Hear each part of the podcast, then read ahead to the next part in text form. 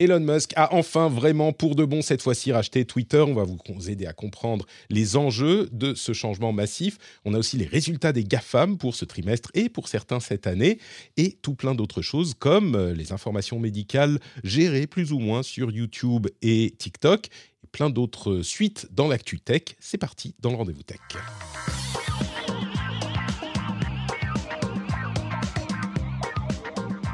Bonjour à tous et bienvenue dans le rendez-vous tech. Nous sommes en octobre, non, même plus en novembre 2022 et c'est l'épisode numéro 484. C'est un jour férié, 1er novembre, et du coup, les vaillants, les vrais, les héros sont là pour m'accompagner dans cet épisode qui va être, euh, je crois, un petit peu intense. J'allais dire agité, animé, peut-être aussi, mais en tout cas intense, parce qu'on a des infos importantes à traiter. Et euh, moi, j'ai la pression pour pas qu'on dise trop de bêtises. Et heureusement, moi, vous savez que je dirais peut-être beaucoup de bêtises, mais on a des journalistes sérieux et euh, extrêmement rigoureux qui sont là avec nous pour prêter un tout petit peu d'air de respectabilité à l'émission. En premier lieu, Cassim Ketfi. Bonjour Cassim, comment vas-tu? Tu, es euh, chez toi tranquille euh, pour le jour férié? Tu dis plutôt que de te reposer, tu vas venir dans le rendez-vous tech. Qu'est-ce qui t'a pris? Exactement. Euh, j'avais une passion, là, j'avais envie de parler de vraiment, en plus, c'est des sujets passionnants et, euh, et tu as envie de passer ton jour férié à discuter vraiment. euh, et de la modération. Musk, exactement. bah, très bien. Merci beaucoup euh, à toi, Cassim, d'être avec nous. Et d'un autre côté, on a également une personne qui est en, en jour férié, en repos, mais qui en plus a passé une très mauvaise nuit avec des jeunes qui faisait du bruit dans les, dans les appartements à côté de Il n'y avait pas de modération. oui, mais voilà Que fait Elon Musk? Euh, Chloé Wattier est avec nous.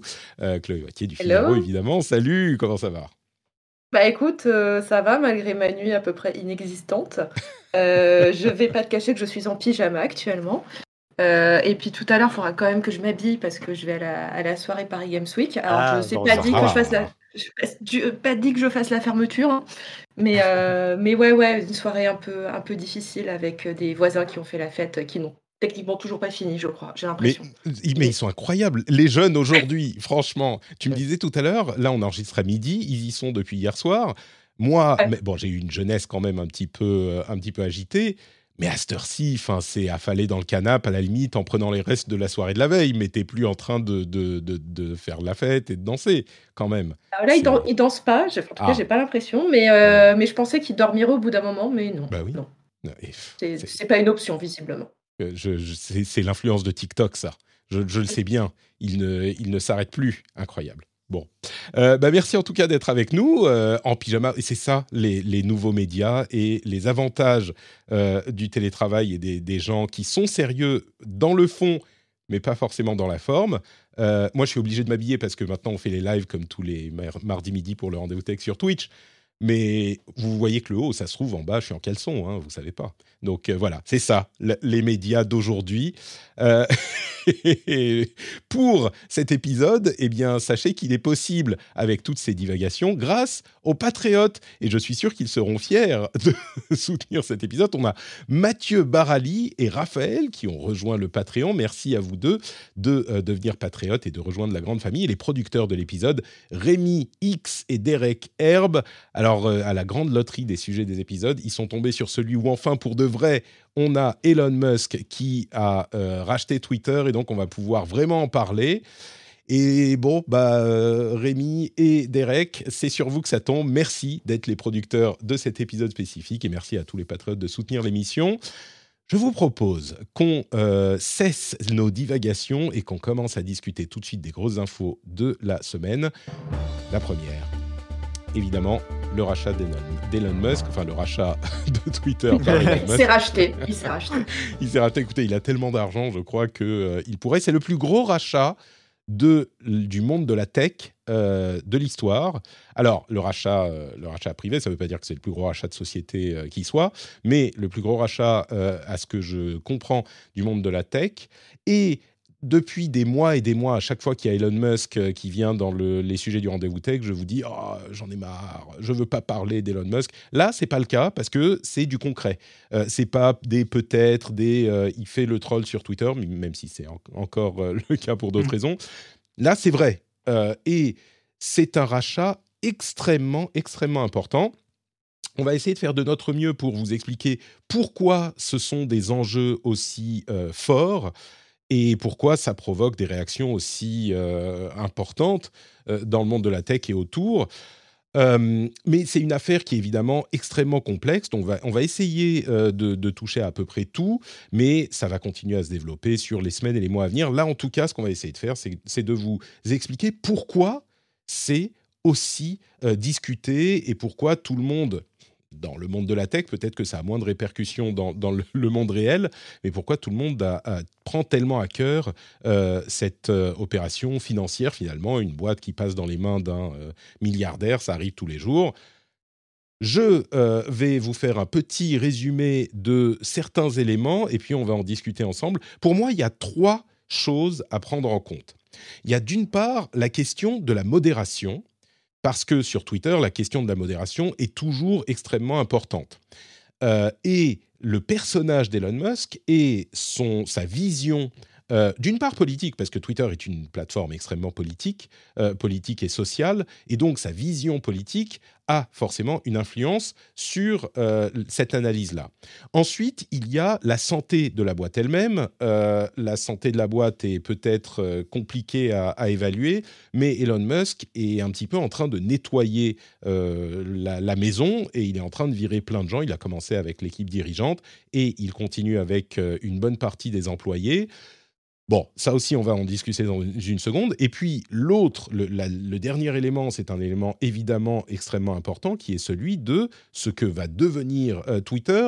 Ou en tout cas, euh, on va parler dans la première partie de la question de la modération, mais dans les fonctionnalités. Et peut-être que Elon Musk a des, des projets euh, très concrets parce que euh, avec ce rachat, donc Twitter est maintenant une société privée, elle n'est plus cotée en bourse, mais elle a quand même euh, besoin de faire de l'argent, elle a des dettes avec le rachat, il y a énormément de dettes qui ont été ajoutées à la boîte. Et, donc, ça va avoir des, impératifs, ça va imposer des impératifs à, Musk et à la manière dont il gère la société. La première chose qui est sans doute la plus importante, c'est donc cette question de la modération. Et je disais, euh, certaines personnes ne comprennent pas pourquoi on en parle tellement et pourquoi c'est si important. Twitter, euh, c'est pas juste un réseau comme les autres. C'est un réseau qui a moins d'utilisateurs que les autres, mais qui est repris dans tous les médias. Et de fait, Twitter est une sorte de porte-voix pour toutes les personnalités, euh, qu'elles soient politiques ou, autres, pour communiquer avec le monde. Et c'est un réseau qui est différent des autres réseaux sociaux, parce que Facebook, c'est des interactions interpersonnelles. Évidemment, il y a des, choses qui peuvent influencer euh, la manière dont on pense, mais c'est beaucoup plus interpersonnel. C'est plusieurs à plusieurs. Euh, le fonctionnement de Instagram ou même TikTok, c'est là encore de foule à foule. Twitter, c'est un organe de communication presque officiel euh, qu'on utilise en tout cas quand on veut dire des choses au monde. Et ensuite, c'est repris dans tous les médias. Donc même si la taille de Twitter est faible, eh bien, la portée de Twitter est immense et sans commune mesure avec aucun autre, non seulement euh, média sur Internet, mais média tout court. Vraiment tout court. Il n'y a aucun autre média, qui soit social ou traditionnel, qui a autant de portée que Twitter. Ça ne veut pas dire qu'il a 90% de, de, portée, mais ça veut dire qu'il a une plus grosse portée que tous les autres médias euh, qui existent. Et donc son importance est vraiment incalculable. Et la manière dont Elon Musk se comporte, de manière assez infantile, même trollesque, euh, nous fait nous poser des questions sur la manière dont il va gérer Twitter. Et en plus de ça, ces euh, tendances politiques, et évidemment on ne peut pas ne pas en parler, ces tendances politiques sont également un petit peu euh, préoccupantes, et un petit peu je, pèse mes mots. Pour vous donner juste un exemple, il a... On va peut-être en parler plus tard. Je vais rester dans les généralités maintenant. La chose que je dirais, avant de, passer la parole à mes camarades, c'est si vous voulez lire un seul article euh, sur ce sujet, je vous recommande très très très chaudement l'article de Nilay Patel, euh, qui sera dans la newsletter. D'ailleurs, vous pouvez vous abonner à la newsletter sur notrepatrick.com. Euh, il sera dans la newsletter et c'est un, article qui explique en quoi Elon Musk a fucked up real good. il a vraiment fait une connerie. Pourquoi? Parce que Twitter étant aussi important que, ça, et la modération dans les réseaux sociaux et dans la société étant un problème qui a énormément gagné en importance ces dernières années, euh, tous les yeux vont être rivés sur Elon Musk, qui est devenu le visage de la modération. Et il dit Twitter n'est pas un produit tech, Twitter n'est pas un euh, produit d'ingénieur. La fonctionnalité qu'on vend chez Twitter, c'est la modération. Et du coup, je vais vous lire juste quelques extraits de, ce qu'il dit, en traduction instantanée, peut-être un petit peu approximative, mais il dit, tu es maintenant le roi de Twitter et les gens vont penser à toi personnellement comme étant responsable de tout ce qui se passe sur Twitter maintenant. Dès qu'il y aura une merde, et Dieu sait qu'il y en a des merdes sur Twitter, eh ben ça sera Elon Musk qui est responsable. L'autre chose qu'il dit, c'est que la plupart des gens ne veulent pas participer à un espace Internet euh, plein de racistes et de euh, Not All Men Fedora Bullies, que j'aime beaucoup cette formule, euh, en gros des racistes et des, sexistes. Donc il va falloir que tu sois extrêmement sérieux sur la modération, parce que si tu veux pas que euh, Twitter devienne un puissant fond pour perdre de l'argent, en le transformant en ce que sont Parler, Truth Social, etc., eh ben, il va falloir que tu modères bien. Tu peux pas juste laisser les choses sans modération. Et donc, comme je le disais, tous les réseaux sociaux essayent de d'incentiviser les choses bien, de désincentiviser les choses pas bien, et euh, de, d'effacer les choses vraiment terribles. Et on a eu une illustration de ça par le, le, compte d'Elon Musk ce week-end, quand il a répondu à Hillary Clinton. Je ne sais pas si vous avez entendu parler de cette euh, tentative d'assassinat sur la personne de euh, Nancy Pelosi, qui est, qui est la, la, la, chef... Directrice de l'Assemblée. voilà, la, chef du parti, république, du parti démocrate pardon, à l'Assemblée euh, nationale américaine, un assassin, une personne s'est introduite chez elle pour, dans le but de l'assassiner dans sa maison. Elle n'était pas là, son mari était là, et il s'est fait attaquer avec un marteau. Il, était à l'hôpital, enfin, il a pris un coup de marteau sur la tête. C'était quelque chose de. Je ne comprends pas que ça soit pas en première page de tous les médias du monde, hein, cette histoire. C'est une tentative d'assassinat sur la euh, personne qui est à la tête du Parlement euh, américain. Et, Genre la numéro 3 dans, dans, ou numéro 4 dans l'ordre dans l'ordre de succession au président. Euh, donc, il, est, elle est, c'est le, la vice-président, le vice-président, enfin la vice-présidente, et elle ensuite. Et il y a quelqu'un qui allait chez elle pour essayer de l'assassiner. Évidemment, c'était un euh, partisan de l'extrême droite euh, américaine. On pourrait dire les républicains, tout simplement. Enfin, c'est hallucinant cette histoire. Hillary Clinton tweet sur le sujet. Elon Musk lui répond avec une, un article complètement ridicule d'un média complètement ridicule euh, qui prétend, une de ses méthodes de désinformation, c'est d'envoyer des, idées euh, absurdes et de diffuser autant que possible pour noyer, pour créer du chaos. Et il répond, hum, il semble qu'il y ait un peu plus euh, dans cette histoire qu'on ne comprenne pas. Et cet article prétend qu'il était dans un bar gay, qu'il était sous et que... Enfin, que le mari donc de Nancy Pelosi. Mais aucun sens. Et Elon Musk, qui est maintenant. Ça serait une histoire euh, sans intérêt si c'était pas Elon Musk et qu'il n'était pas le directeur, le, CEO de Twitter. Mais il a répondu à euh, Hillary Clinton cette euh, histoire. Donc, ça, ça, en dit long sur son, son affiliation politique et sur la manière dont il voit, le, on imagine la modération. Il l'a effacé depuis. Il s'est peut-être rendu compte ou ses avocats l'ont l'ont rappelé à l'ordre. Bref, c'est une longue explication, c'est vraiment la partie importante de toute l'affaire, mais je vous laisse la parole maintenant. Euh, Chloé, Cassim, peut-être Chloé, je te, euh, je te, je te laisse nous dire ce que tu en penses. Euh, alors, il y a peut-être un point qui est important à comprendre que nous, côté Europe, on saisit peut-être pas forcément sur toute cette histoire autour de Twitter. c'est qu'aux États-Unis, toutes les questions autour de la liberté d'expression sont extrêmement politisées. Euh, alors chez nous, on entend le on peut plus rien dire. Euh, bah, le on peut plus rien dire aux États-Unis, il est, il est beaucoup, beaucoup plus fort. Et en fait, c'est devenu une sorte de cri de ralliement de la droite américaine euh, qui estime que, bah, sur les, que les réseaux sociaux censurent trop les opinions conservatrices et que la modération est trop forte. Et pourquoi est-ce que la modération est trop forte? Parce qu'aux États-Unis, euh, nous avons, ils ont ce qu'ils appellent donc la, la, liberté d'expression qui est consacrée dans la Constitution américaine et qui fait qu'à peu près toutes les opinions peuvent être dites. et que des choses qui, en Europe et en France, sont illégales, ne le sont techniquement pas aux États-Unis. Donc aux États-Unis, vous pouvez dire les pires horreurs, ça passe parce que c'est de la liberté d'expression. C'est-à-dire que c'est pas, c'est pas, illégal, donc ça serait pas condamné par la justice, mais c'est à chaque société, en l'occurrence les ah, réseaux sociaux. Ça, ça j'y viens. Du coup, mm. c'est euh, donc ça, c'est le cadre juridique américain. C'est grosso modo, on peut tout dire sauf deux trois exceptions, mais c'est quand même le cadre est beaucoup plus large qu'en France, par exemple. Mais ensuite, dans ce cadre-là, c'est aux entreprises et notamment aux réseaux sociaux de fixer leurs règles du jeu pour dire, bah ok, euh, les opinions, euh, je sais pas, les opinions racistes, euh, techniquement dans la rue, rien ne vous empêche de sortir avec un gun et de dire des choses horribles sur des minorités. Mais par contre, sur notre espace à nous, on estime que vous n'avez pas le droit. Et donc, on va, on va suspendre votre compte, on va supprimer vos tweets. Et donc, c'est ce sur quoi la droite américaine en a fait une sorte de ouais, de, de, de, cheval de, bataille. d'un cheval de bataille. Et Elon Musk, en fait, est arrivé là-dessus. En disant, c'est là-dessus qu'il s'est présenté en arrivant sur Twitter, en disant, moi, Twitter, euh, je veux en refaire un bastion de la liberté d'expression où euh, tout pourrait être dit et où on arrêtera avec cette modération complètement folle qu'on voit actuellement, qui est, donc là, on rajoute la couche tenue par des gauchistes de la Silicon Valley, euh, qui sont complètement biaisés idéologiquement, etc., etc., etc.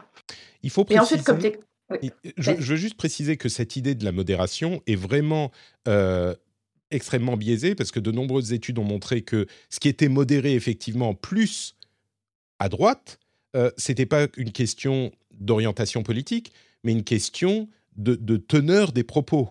Euh, et il se trouve que c'est comme l'histoire des, euh, des mails de campagne que Gmail classe dans les spams.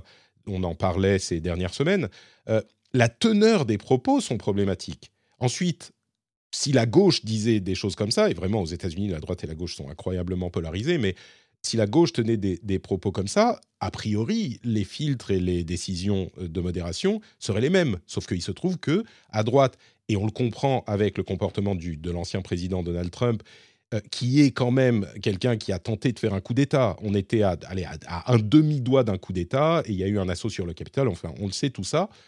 Et c'est ce type d'environnement. C'est pas juste parce que je crois qu'on a tendance à un petit peu minimiser la chose et à dire ah ben euh, la, droite estime être un petit peu plus, enfin être plus censurée et on se dit ah ben peut-être que effectivement c'est des gens qui euh, qui visent les idées de droite, mais c'est pas le cas. Euh, c'est des gens qui visent des idées problématiques qui, quand elles sont exprimées. Il se trouve qu'il y en a plus à droite mais c'est pas quelque chose d'idéologiquement motivé, quoi. Donc je veux le préciser, je veux que ce soit clair parce que on, peut se dire qu'il y a peut-être quelque chose derrière de, neutre qui voudrait être plus neutre. Enfin, qui devrait être plus neutre. C'est pas le cas. Là, justement, c'est aussi neutre qu'on peut. Et, ils sont très, ils sont très attentifs à ne pas cibler euh, des idées qui appartiennent à un camp plutôt qu'un autre. Pardon, Chloé, mais je voulais que ça soit clair. Et donc voilà, donc ça, ça c'est le cadre. Et après, bah, je pense que l'article que tu as cité de The Verge explique extrêmement bien. Enfin, on n'a pas besoin de, d'aller encore plus loin que ça. Mais le problème, c'est que Twitter est une entreprise commerciale. Twitter a besoin de publicité. Quelque chose que détestent les publicitaires, ce sont les espaces non contrôlés dans lesquels leurs publicités vont se retrouver à côté de propos racistes, sexistes, injurieux, diffamatoires, euh, violents, appelant à l'insurrection, appelant euh, à l'antisémitisme, enfin tout ce qu'on peut imaginer, euh, pédophilie, euh, pornographie, enfin la totale. ça, les, annonceurs, ils détestent. Ils ne veulent surtout pas que leur, leur publicité apparaisse à côté de ce type de propos. C'est pour ça que les réseaux sociaux dits 100% liberté d'expression, comme Parler, comme Truth Social et comme Getter, euh, n'ont pas, enfin, ne fonctionnent pas et ont beaucoup de difficultés financières parce qu'ils n'arrivent pas à avoir de la publicité. Et donc, ce que ce qu'explique très bien l'article de The Verge, c'est qu'un peu le, la quadrature du cercle dans laquelle se retrouve Elon Musk, c'est qu'il veut prôner une liberté d'expression, sauf que ben, il aura, s'il fait ça, tous les annonceurs vont partir, sauf qu'il y a besoin d'argent pour faire tourner Twitter, donc ça va pas tenir. Il va falloir qu'il fasse des choix.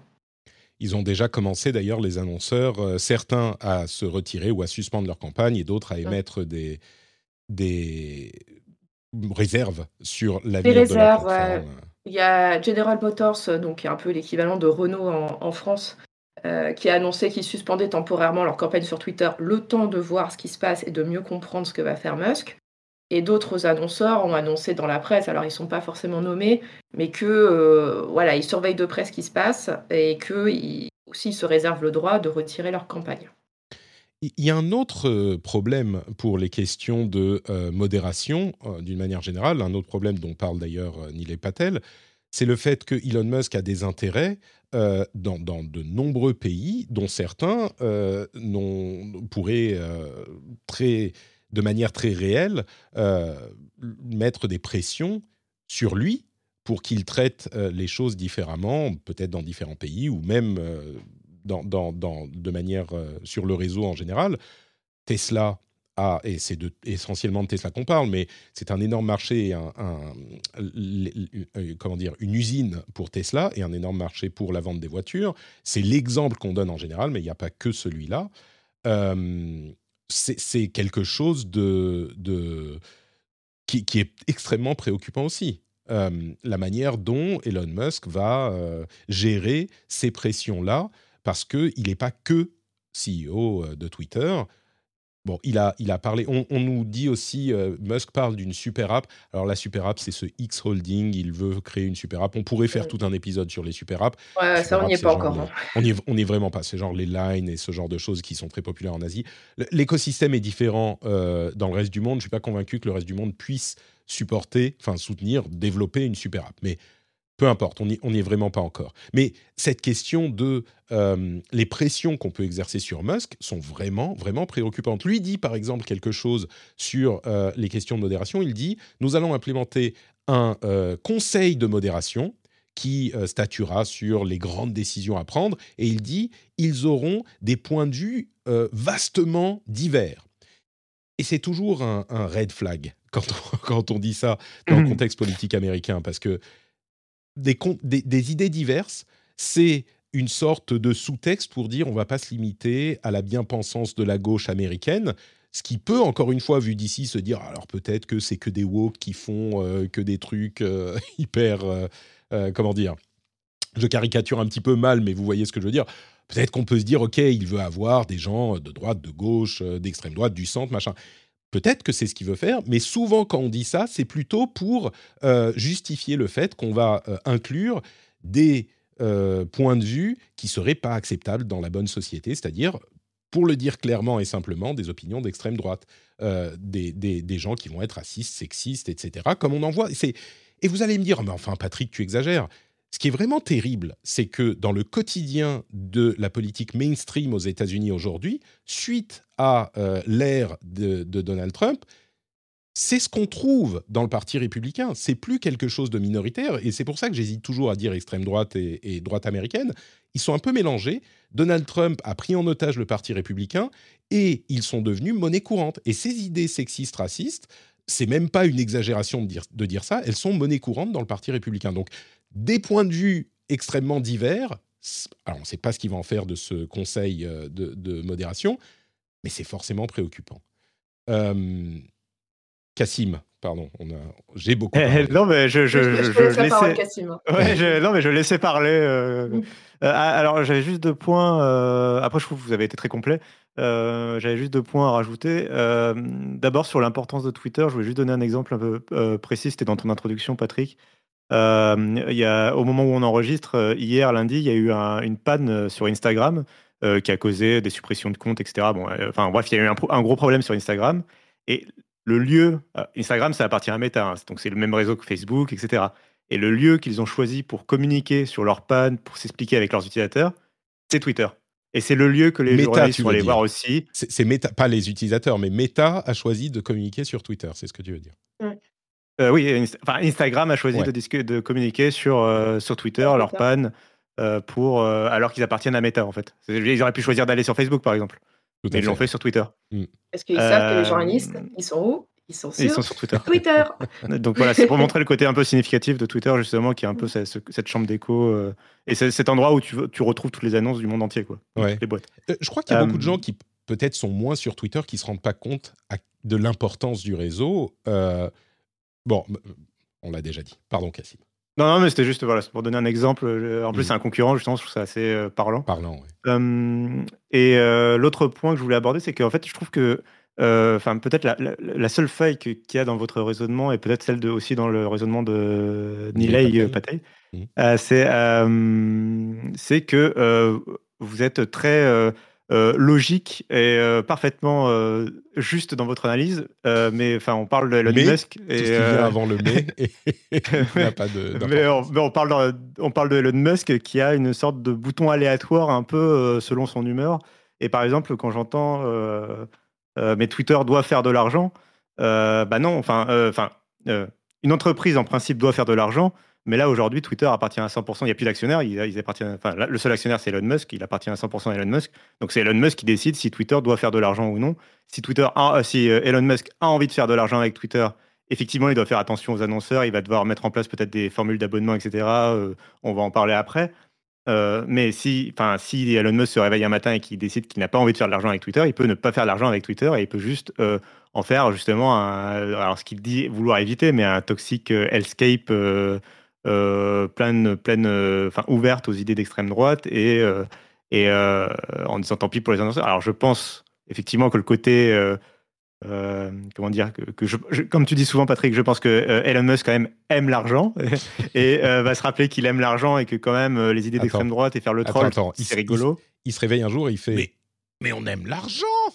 C'est ça qui fait. Exact Exactement. Non, mais surtout dans cette histoire, enfin, il y a la question d'argent, ce qui s'est quand même endetté sur 13 milliards de dollars dans cette voilà, histoire. il y a des créanciers derrière. Il va falloir les rembourser. C'est ça.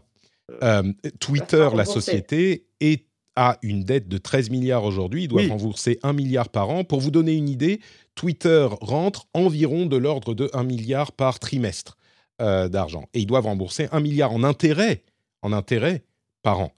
Euh, donc il y a quand même une pression financière. Après, il peut, déclarer banqueroute. Hein. Les créanciers vont récupérer les morceaux s'il le fait. Mais, mais c'est pas non plus qu'il ait la main complètement libre et qu'il avait Twitter entièrement à lui et qu'il n'y avait pas de créanciers derrière. Et aussi un point hyper important qu'on n'a pas abordé, euh, c'est que euh, en fait, enfin moi je ne suis absolument pas persuadée que Elon Musk soit très content d'avoir racheté Twitter pour 44 milliards de dollars. Ouais. Euh, parce que à la base, euh, il voulait quand même se défaire de ce rachat euh, au mois de juillet, qu'il avait, un rachat qu'il avait signé au mois de fin avril. Dès le mois de mai, il a émis des doutes. En juillet, il dit en fait, j'en veux plus. Et c'est parce qu'il était menacé par un procès et que ce procès s'annonçait extrêmement mal pour lui qu'il a accepté de racheter Twitter pour 44 milliards de dollars. Donc il y a aussi cette dimension, il se retrouve avec un truc... Mais euh, ça va même plus loin, il devait témoigner la veille ou deux jours avant mm. le jour de son témoignage au procès, euh, sous peine de parjure, il devait témoigner, enfin comme on témoigne dans un procès. Tout à coup, il trouve une solution avec Twitter. allez hop, bon bah finalement on, finalement, annule ça va, 44 milliards pour que j'ai pas à témoigner, bon allez. C'est un bon exemple de, justement euh, euh, à la fois du côté euh, erratique de son comportement et justement mmh. aussi de son rappel un peu à la réalité parfois quand il s'agit justement de son argent ou de sa vie privée. Mais, mais, du coup, ça montre justement. Hein. Non, oui. bah, on ne sait pas. et d'ailleurs, on va voir. Et alors, justement, on peut avancer aux autres mmh. sujets et, et, on va certainement revenir sur ces questions à un moment. Mais d'abord, ce qu'il a commencé à faire ces derniers jours, quand il a euh, effectivement pris le contrôle de la société, il a viré tout le monde. Il a viré les, euh, les têtes de la... Enfin, il a viré tout le monde. Non, il a viré les têtes de la boîte, c'est-à-dire le président, par Agrawal, tout à fait, la direction, mais aussi euh, d'autres euh, personnalité importante, dont euh, Vijaya Gade, qui était la euh, personne en charge de Trust and Safety, donc la modération, en gros, et l'expérience utilisateur. Et elle a fait beaucoup pour. Je sais que beaucoup de gens disent Ah, mais c'est déjà le bordel, Twitter, c'est déjà l'enfer. alors, est-ce que ça peut être pire? Alors, oui, bien sûr, ça peut être pire. Et surtout, elle a beaucoup fait pour essayer d'améliorer de, la situation. Et elle était active. Et il se trouve que bah, il l'a viré aussi. Bon, il a aussi commencé à faire des passages en revue de, euh, de, de, des ingénieurs de Twitter. Il a ramené des gens de Tesla et d'autres de ses boîtes pour passer en revue les codes. Il semblerait qu'il veuille euh, virer entre 25 et 50% de la boîte. Je ne sais pas si combien il fera exactement, mais qu'il veuille virer ça. Euh, et il a fait, enfin, on a entendu des anecdotes un petit peu sordides, genre il a demandé à tous les ingénieurs d'imprimer tout, le code qu'ils avaient écrit dans les 30 à 60 jours, puis finalement non, il fallait pas l'imprimer. Peut-être que quelqu'un s'est aperçu que euh, ça ferait pas très bon euh, comme image des, ingénieurs avec des, monceaux de papier. Finalement, non, non, on devait pas l'imprimer, euh, etc. Enfin, et qu'ils vont passer le code en revue. En gros, il est toi et il va mettre ces, ces, ces gens en place.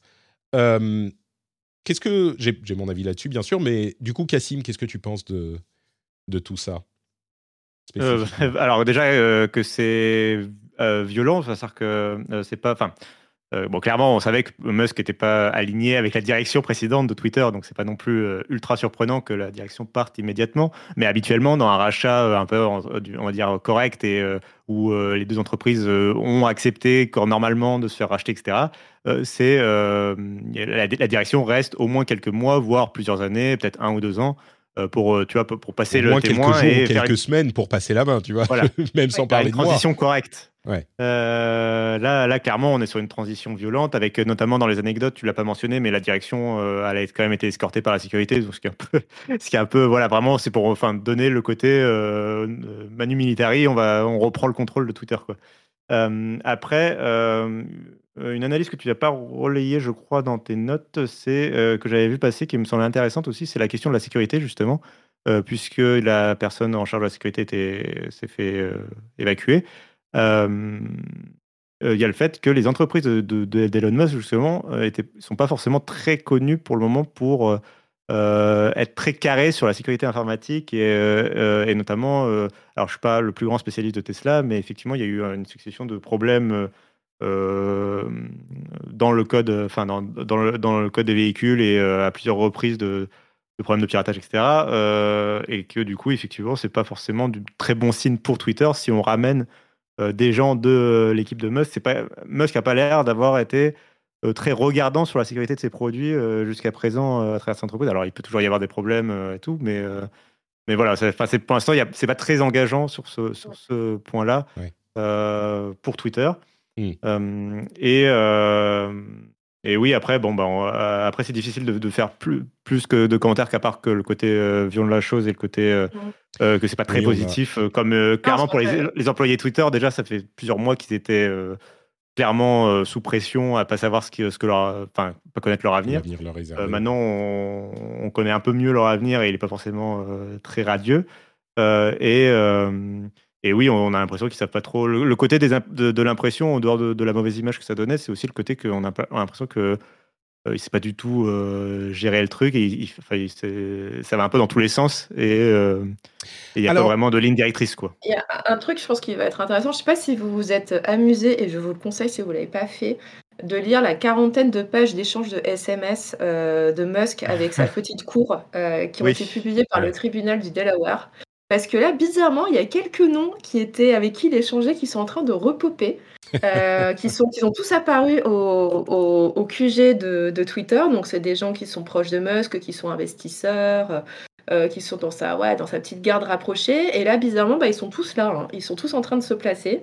Il y en a notamment un que je surveille de près euh, parce que dans les, dans les SMS, il avait fait plein, plein, plein de suggestions sur qu'est-ce qu'il faut faire dès qu'on, dès qu'il reprend le contrôle de Twitter, faut faire ça, ça, ça, ça, ça.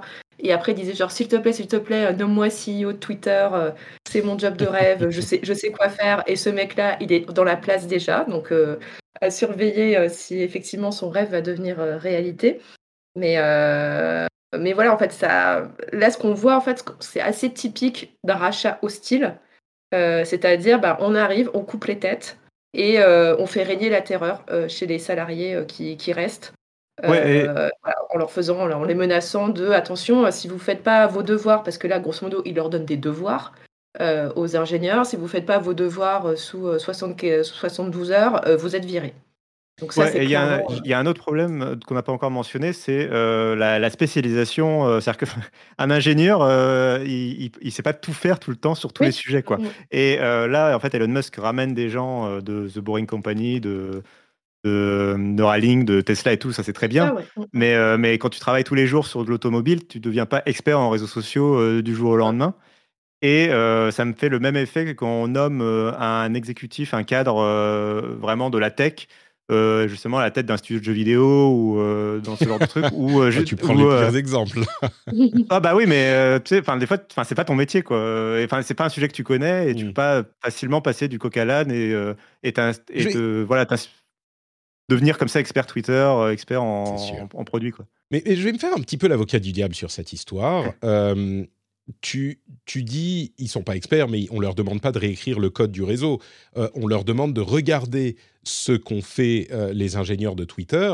Et Musk lui-même euh, a peut-être des, vagues connaissances de programmation, mais il dit bon bah je veux voir s'ils codent bien ou pas, je veux voir qui est bon ou pas.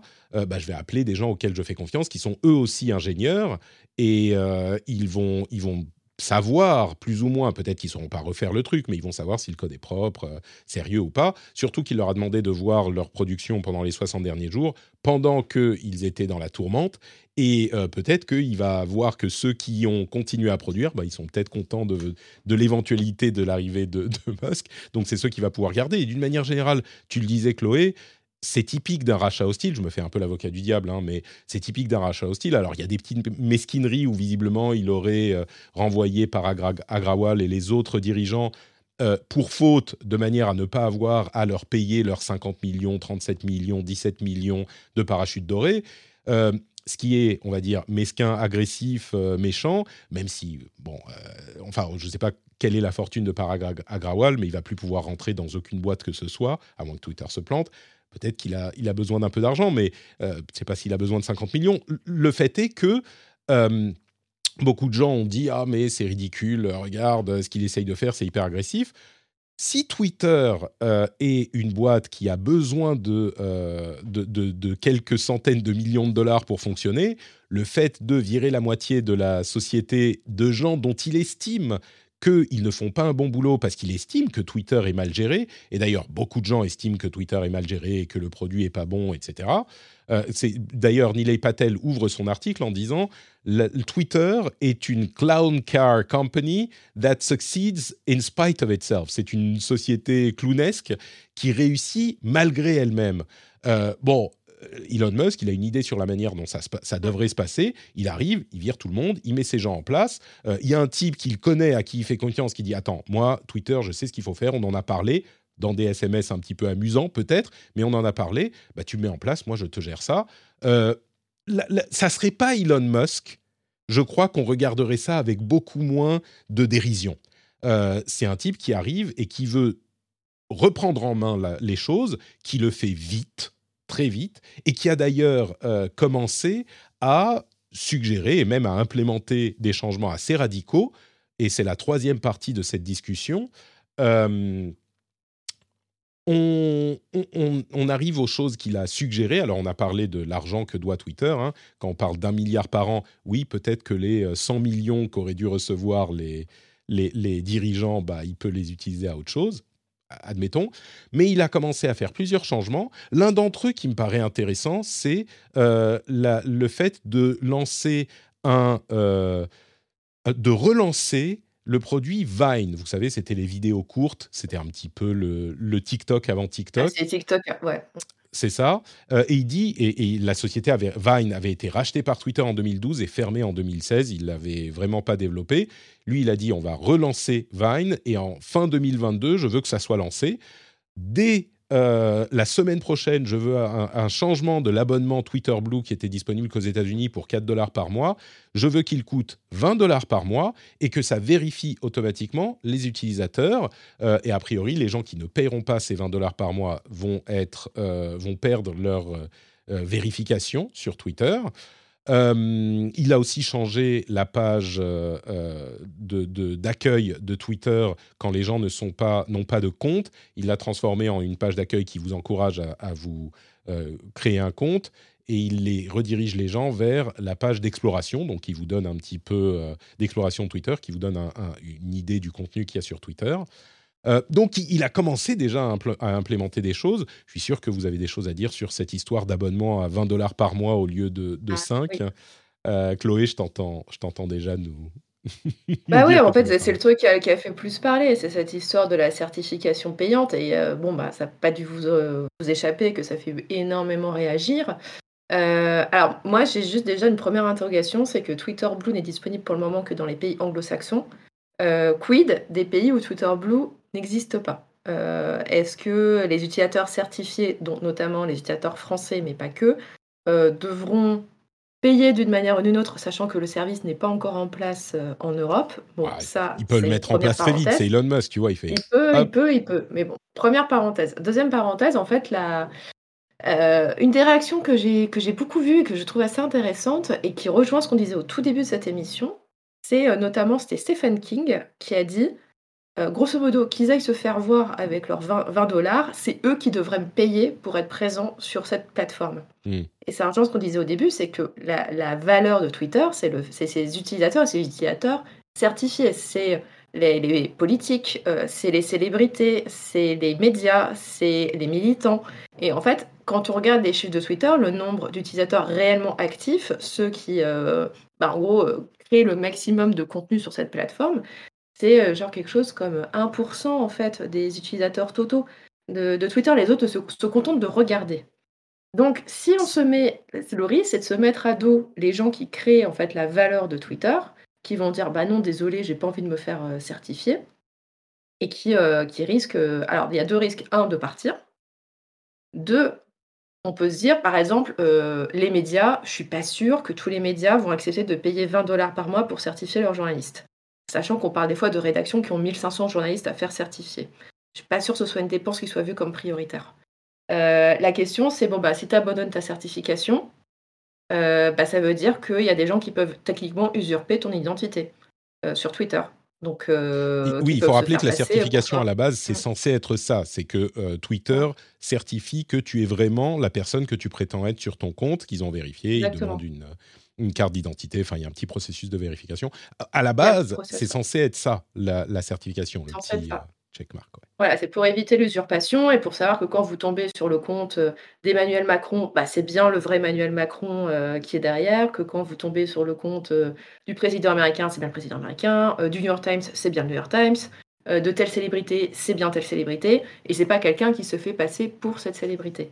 Et euh, le risque, voilà, si euh, bah, il y a un mouvement de, rejet, euh, je pense notamment du côté des médias et des entreprises, des entreprises peut-être pas, mais en tout cas plus des médias, on risque peut-être de voir encore plus de désinformation déferler sur, sur Twitter.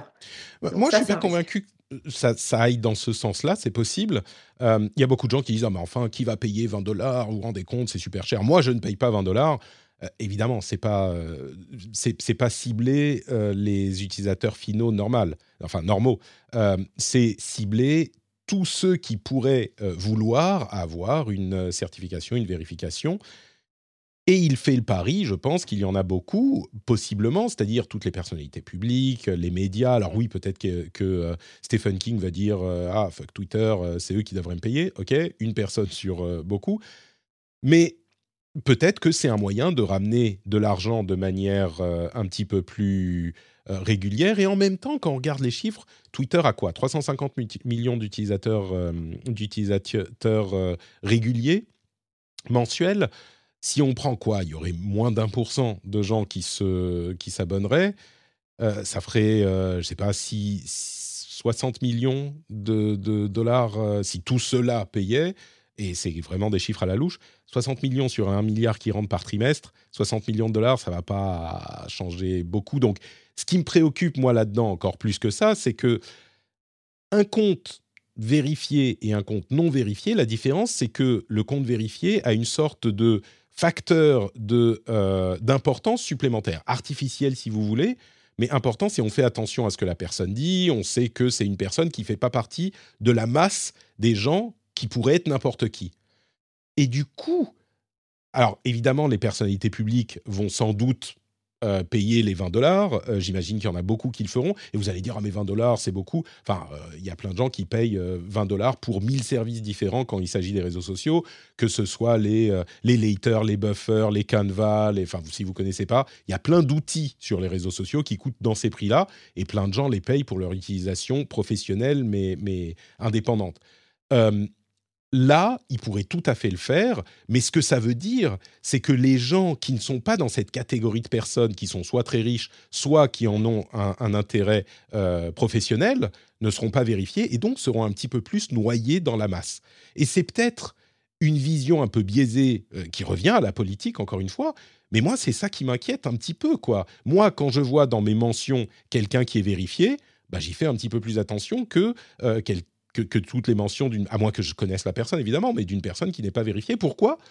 Parce que il y a tellement de gens que tu as besoin d'une aide pour euh, t'indiquer qui est euh, un petit peu plus, c'est terrible à dire, mais important que, que, les autres. Euh, donc moi, c'est ça qui me préoccupe là-dedans spécifiquement. Ceci dit, Twitter, c'est des rumeurs et elles sont sorties juste avant le rachat, donc peut-être que c'était leaké intentionnellement, mais il semble que les recherches internes montrent que les utilisateurs euh, les, plus, les plus actifs euh, perdent de leur attrait pour, euh, pour Twitter. Les utilisateurs les plus actifs, c'est genre ceux qui tweetent trois fois par semaine, un truc du genre. Déjà, moi, je tweete beaucoup plus, mais, et qui commencent à s'éloigner de la plateforme. Donc, je reviens juste sur l'assertif. Il y a une, enfin, je voyais une peur qui montait, et ça aussi, ça va être la question, c'est comment va être faite, va être faite pardon, la certification selon Musk? Parce que je vois beaucoup de gens qui disent genre oui, mais du coup, ça veut dire que n'importe qui va pouvoir se faire certifier et du coup euh, et faire monter du coup dans l'algorithme la, puissance de ces tweets. Mais la question c'est est-ce qu'on va permettre à, euh, je sais pas à, Toto 75 euh, de d'être certifié, donc c'est-à-dire qu'il continue à écrire sous pseudo avec une avec une photo qui n'est pas la sienne, ou est-ce que ce sera vraiment une vérification qui imposera de tweeter sur son vrai nom? Avec sa véritable photo, euh, parce que ça aussi, ça risque de changer le jeu. Euh, si euh, c'est une, certification, une réelle certification, comme il y a sur LinkedIn ou comme il y a actuellement sur Twitter, bon, ça ne bénéficiera pas aux trolls, parce que les trolls, bah, du coup, ça veut dire qu'ils devront agir à visage découvert, ce qui n'est pas forcément dans leur intérêt. J'imagine euh, que c'est dans cette direction qu'il se dirige. C'est ce qu'il semblait dire quand il parlait des problèmes de bots, etc. Il disait je ne veux que des gens qui sont, euh, qui, dont, l'identité est vérifiée, ce qui pose d'autres problèmes ensuite pour les gens qui, qui, sont en danger si leur identité est vérifiée. D'une manière générale, la vision qu'a Musk du truc, c'est une vision qui est très euh, de sa position dans la vie et dans la société et dans le monde. Mais bon, c'est un autre problème. Moi, je pense que ça serait certification certification vérifiée avec l'identité de la personne. Cassim, pardon, tu allais ajouter quelque chose? Oui, euh, enfin, euh, euh, j'allais déjà dire que c'est pas forcément trop un problème que Toto32 soit certifié par Twitter dans la mesure où, enfin, à l'origine, c'est juste que le processus de certification n'a jamais eu le, vraiment les, capacités et les budgets de ses ambitions. mais normalement, en principe, il aurait déjà, enfin, il avait été bloqué il y a plusieurs années, et puis remis, puis rebloqué. Euh, mais à l'origine, normalement, ça devait s'ouvrir à un peu n'importe qui, justement, sous, sous vérification d'identité avec ta carte d'identité. Euh, ça devait être, euh, être, très simplifié, normalement, d'obtenir une certification. Le but étant que, juste, au moins, que tu, saches que c'est un compte qui appartient à une véritable personne et un peu un minimum qui a fait un minimum de, prise de sérieux sur son, sur son compte. voilà, après, il peut, il peut mettre un avatar de Naruto s'il veut, c'est pas très grave en soi d'après moi. Euh, euh, mais voilà, au moins, au moins tu sais qu'il a fait ce processus-là. Euh, moi, là, les deux questions que je me pose, le, premier, c'était sur les, les institutions. Est-ce que, du coup, on va vraiment demander à chaque gouvernement de payer 20 dollars par mois, chaque université, chaque lycée, ah chaque je truc pense que oui. Hein. mais, c'est pas. Est-ce que est-ce que c'est problématique? Oui, clairement. pour moi, c'est bah, alors déjà, c'est bah, problématique déjà pour certains budgets. Euh, parce que quand c'est le gouvernement, c'est pas très grave. Je pense que le gouvernement peut se permettre de payer 20 dollars par mois pour vérifier ses comptes. Euh, par contre, euh, quand c'est des plus petites, structures, des ONG, des, des, lycées, des, des plus petites structures scolaires, etc., de, de services publics, c'est déjà plus limité en termes de budget. Je suis pas sûr que une université même de taille moyenne euh, de villes de taille moyenne. Euh, et, et un, par mois, n'exagérons pas. Ils ont bien des, des, On nous disait dans la chat room, on paye bien notre abonnement téléphonique. Tu vois, à un moment, 20 euh, dollars, c'est un, un, outil informatique qu'on utilise. je peux juste imaginer... je sais pas. Enfin, c'est compliqué. Enfin, je, trouve ça compliqué. Je, c'est bizarre. C'est pas philosophiquement que tu as une opposition à l'idée plutôt que véritablement financièrement Non, non, non, parce que bah, en fait, il y a plein de sites, enfin, il y a plein de services type euh, bah, euh, tous les Google, Microsoft et compagnie. Euh, quand ils proposent des services justement particuliers et professionnels. Déjà, le service pour particuliers est beaucoup moins cher que le service pour les professionnels. Euh, donc, on aurait pu imaginer, par exemple, à Twitter Blue à 4 dollars par mois pour les particuliers, à 20 dollars par mois pour les pros. Euh, et ensuite, surtout, ils ont des, enfin voilà, ils ont une offre. Euh, typiquement, ils ont des offres pour les institutions justement. Ils vont avoir mm. des contrats cadres pour les, pour le gouvernement, etc. Et c'est des choses beaucoup plus formalisées. tu peux pas juste, enfin, le lancement pour d'un service pour des pros, pour des entreprises, normalement, tu, tu peux faire payer par utilisateur plutôt que payer. Voilà, enfin bref, il y a c'est pas ouais, voilà quoi je trouve ça un peu lancé un peu comme ça sans réfléchir euh, bah, on verra une fois c'est la rumeur c'est une rumeur on sait pas comment ça sera implémenté euh, euh, mais oui je voulais juste faire une remarque par rapport au chat et après je vous laisse. C'était juste par rapport il y a un commentaire qui pose la question un peu de l'importance enfin quelle importance ça a les comptes certifiés? Parce que après tout bah, quand un ministre tweet, on sait très bien que c'est le bon ministre et donc tout va bien. non, il suffit juste de voir par exemple, le, par exemple, il y a eu un événement international récemment, c'était euh, le décès de la reine d'Angleterre. Et euh, enfin, faut voir le nombre de faux comptes de la BBC justement qui des fois mettent un faux logo certif même pour dans leur tweet, euh, dans leur Twitter name pour pour un peu cacher, pour faire croire qu'ils sont le vrai BBC, qui ont annoncé des décès ou d'autres. Même récemment, tu as eu des, des, faux comptes Donald Trump qui, en fait, c'était des comptes certifiés déjà, qui ont changé leur nom en Donald Trump, Donald Jean Trump, pour dire Ah super, génial, merci Elon de m'avoir redonné accès à mon compte pour tromper, pour tromper les gens, quoi. Et alors que c'était absolument pas vrai. Euh, je crois qu'une, une, on va conclure. On a quand même pas, passé mm. pas mal de temps sur Twitter, mais c'est normal. Hein, c'est vraiment quelque chose d'important. Mais la chose sur laquelle j'aimerais insister encore une fois en conclusion, c'est vraiment cette importance de Twitter que beaucoup d'auditeurs, je suis sûr, euh, auront tendance à minimiser. Euh, quand on donne une visibilité à quelque chose, ça a forcément un impact. Et c'est l'un des grands problèmes qu'on a à, gérer dans notre société depuis euh, l'avènement de, l'Internet qui donne une voix à tout le monde. C'est le fait que, c'était quelque chose qui a toujours existé évidemment, mais le fait de donner une visibilité à euh, une idée va forcément la diffuser. Et c'est ce dont on s'est rendu compte, et c'est un truc dont on parle depuis longtemps. Euh, on pensait que en exposant toutes les idées au grand jour, eh bien, il y a cette expression en anglais qui est sunlight will disinfect. La lumière du soleil va désinfecter on va, euh, on, va nettoyer les choses qui sont euh, euh, problématiques. Et ce dont on s'est rendu compte, la leçon vraiment à retenir de ces dix dernières années d'Internet, c'est que non, les choses qui sont problématiques, et encore une fois, problématiques, on ne parle pas d'idées qui opposent la droite et la gauche dans le bon cadre républicain démocratique. On parle d'idées véritablement dangereuses pour la démocratie et pour notre vie en société. Eh bien, ces idées, quand elles ont pignon sur rue, elles se diffusent. C'est ce qu'on a constaté. elles se diffusent aussi ridicules qu'elles soient, et on en a vu des extrêmes ces derniers mois, avec, et ces dernières années, avec le Covid et avec la guerre en Ukraine, par exemple, aussi ridicule qu'elle soit, elle se diffuse et elle se propage. Et donc, cette euh, euh, illusion que qu'appellent les partisans de l'extrême droite américaine et de la droite américaine la liberté d'expression extrême est un travestissement de l'idée réelle de liberté d'expression. C'est-à-dire que en diffusant des idées, toutes les idées, entre guillemets, la, la, la, la conséquence, c'est pas plus de clarté dans le débat des idées, c'est le chaos qui pousse à l'abandon de la réflexion. On va diffuser des idées dans tous les sens, des idées ridicules, peu importe qu'elles soient ridicules. D'ailleurs, ça fait partie de, c'est un des, euh, éléments de l'arsenal de désinformation euh, du gouvernement russe. On va diffuser des idées complètement ridicules. Et à force, les gens, même ceux qui vont pas être euh, partisans de ces idées, ils vont plus savoir quoi penser parce qu'on dit oui, mais alors on ne sait pas, les experts disent ceci, j'ai vu ça, j'ai lu ça sur les réseaux sociaux, et donc on abandonne. Et, ça mène vraiment à une euh, euh, confusion dans l'espace social. Et on le voit beaucoup plus aux États-Unis. Heureusement, on en est un petit peu préservé euh, chez nous. D'ailleurs, un aspect qu'on n'a pas abordé, c'est le fait que Twitter va devoir se conformer à la loi européenne sur ces sujets-là. Donc, on sera un petit peu moins touché, c'est vrai. Euh, moi, ce que je dis, c'est que ce n'est pas les questions européennes qui me préoccupent, c'est les questions partout ailleurs, euh, que ça soit en Asie, en Amérique du Sud, en Amérique du Nord, parce que ce qui se passe aux États-Unis nous affecte forcément.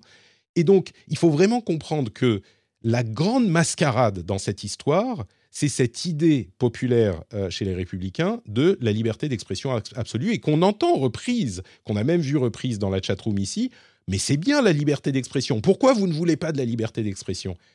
Parce que quand on diffuse n'importe quelle idée sans modération, ce que ça crée, c'est du chaos et de la confusion. Et donc, c'est de euh, l'abandon euh, démocratique.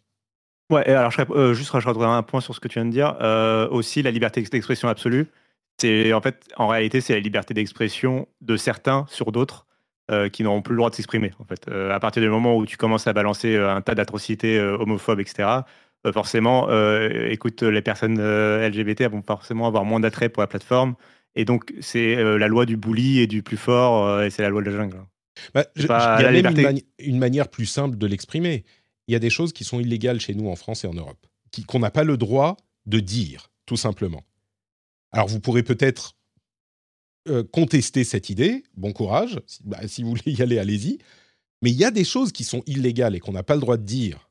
Donc ça veut bien dire qu'il y a des d'ailleurs même aux États-Unis il y a des choses qu'on n'a pas le droit de dire euh, qui sont plus encadrées mais donc il y a cette liberté d'expression euh, extrême que défendent ces gens-là il y a un autre agenda derrière qui est pas du tout aussi louable que ce qu'ils veulent euh, euh, exprimer en, déguisant cette idée avec un, une euh, comment dire une apparence plus attrayante qui est ah bah je suis pour la liberté d'expression on ne peut pas être contre la liberté d'expression je suis je suis vraiment inquiet hein. je suis vraiment inquiet je ne sais pas si évidemment je l'ai exprimé mais ce qui s'est passé aux États-Unis ces, ces six dernières années est terrifiant pour la démocratie. Vraiment. Et on s'est rendu compte à quel point, à la fois la démocratie a tenu aux États-Unis, mais à quel point on est passé près du, gouffre. Et les gens qui défendent cette idée de liberté d'expression absolue sont les partisans de Donald Trump qui contestent encore les résultats de l'élection américaine de, 2020. Ils, ils, prétendent que l'élection a été truquée et que Trump euh, devrait être président. Enfin, on est vraiment. Quand je dis c'est antidémocratique, c'est un danger pour, la, pour la, vie républicaine, etc. On pourrait dire, ah, enfin bon, Patrick, les grands mots. Non, littéralement, c'est un danger pour la démocratie, c'est ce qui se passe là. Littéralement. Alors, je ne dis pas que demain, il y, a plein de choses qui sont à prendre en compte dans, dans l'évolution de Twitter.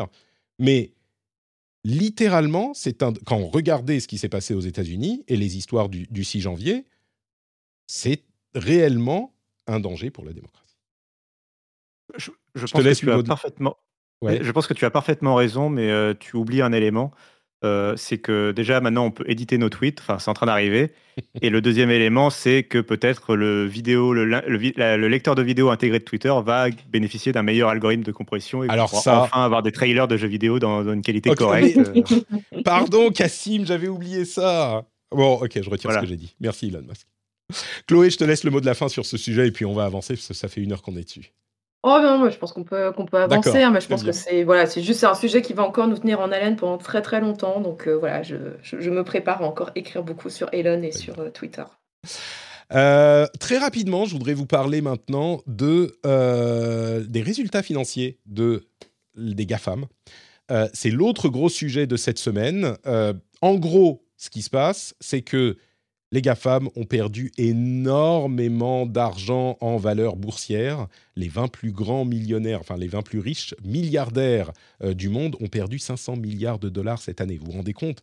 Bon, c'est la valeur euh, de leurs avoirs, hein, c'est pas l'argent qu'ils ont en banque. Mais comme on dit qu'ils sont riches quand on, quand on prend ces éléments en compte, et il y a des gens qui vont dire ah ben non, enfin, c'est que de l'argent euh, virtuel. Bah, si on dit qu'ils sont riches quand ils ont cet argent virtuel, là, ils sont plus pauvres, les pauvres. Ils ont perdu 20, 500 milliards. Bon, en réalité, ce qui se passe, c'est que euh, les GAFAM et le secteur de la tech a connu une chute assez dramatique. Sauf que. Oula, eh, oh, ok, Sauf que. Calmons-nous sur les termes. Euh. Mais oui, oui, ça... la, chute, la chute est dramatique euh, cette année. De, la valeur boursière, de l'action. Hein, la valeur boursière, oui. Eh oui ça, dépend de qui, ça. dépend de qui, et oui, ok. Alors, enfin, dramatique. Laisse-moi finir, Cassim. Tu vas voir que tu vas, tu vas, tu vas être content au bout du compte. Surtout pour un. oui, voilà, ça ok, mais ouais. Ce qui s'est passé. Alors, si on prend l'exemple des GAFAM spécifiquement, les cinq, ils ont tous perdu une, de, la, de, de la valeur boursière. Sauf que ils sont en réalité plus ou moins revenus au euh, niveau de d'avant la pandémie. Donc, il y a eu une grosse, grosse croissance de la valeur boursière et des revenus et tout ça, ça va ensemble.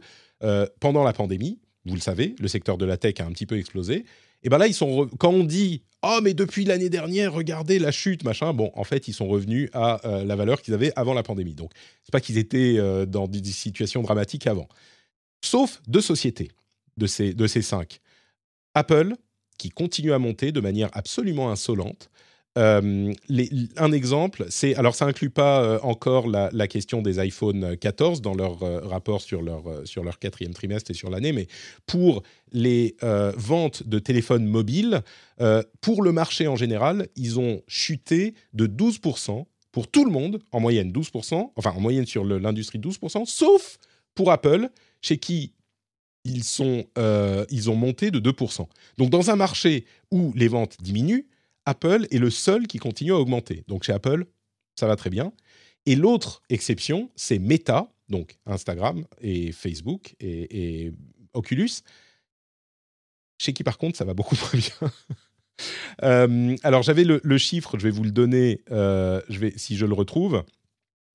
La valeur boursière de Meta était de ah, je, je, zut, j'ai plus les euh, chiffres. J'ai les, les, graphiques devant les yeux, si tu veux. D'accord. Parce que moi, je voulais voir. Toi, tu parles, je suis en train de vérifier. ah, mais c'est ça, voilà, je, l'ai, je l'ai. Euh, ils étaient à 1 billion, donc 1000 euh, milliards de dollars comme capitalisation boursière en juin 2021.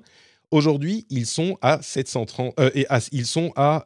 ils ont perdu 730 milliards, donc ils sont à 200, quoi, 260. 247. quelque chose comme ça c'est enfin, une chute absolument monumentale. Ce qui est surprenant, et d'ailleurs certains ont fait remarquer la chose, euh, la société en elle-même se porte pas si mal. Euh, ils ont notamment mentionné que Instagram, par exemple, a atteint 2 milliards d'utilisateurs euh, mensuels cette année, contre 1 milliard en 2018. WhatsApp a 2 milliards d'utilisateurs quotidiens.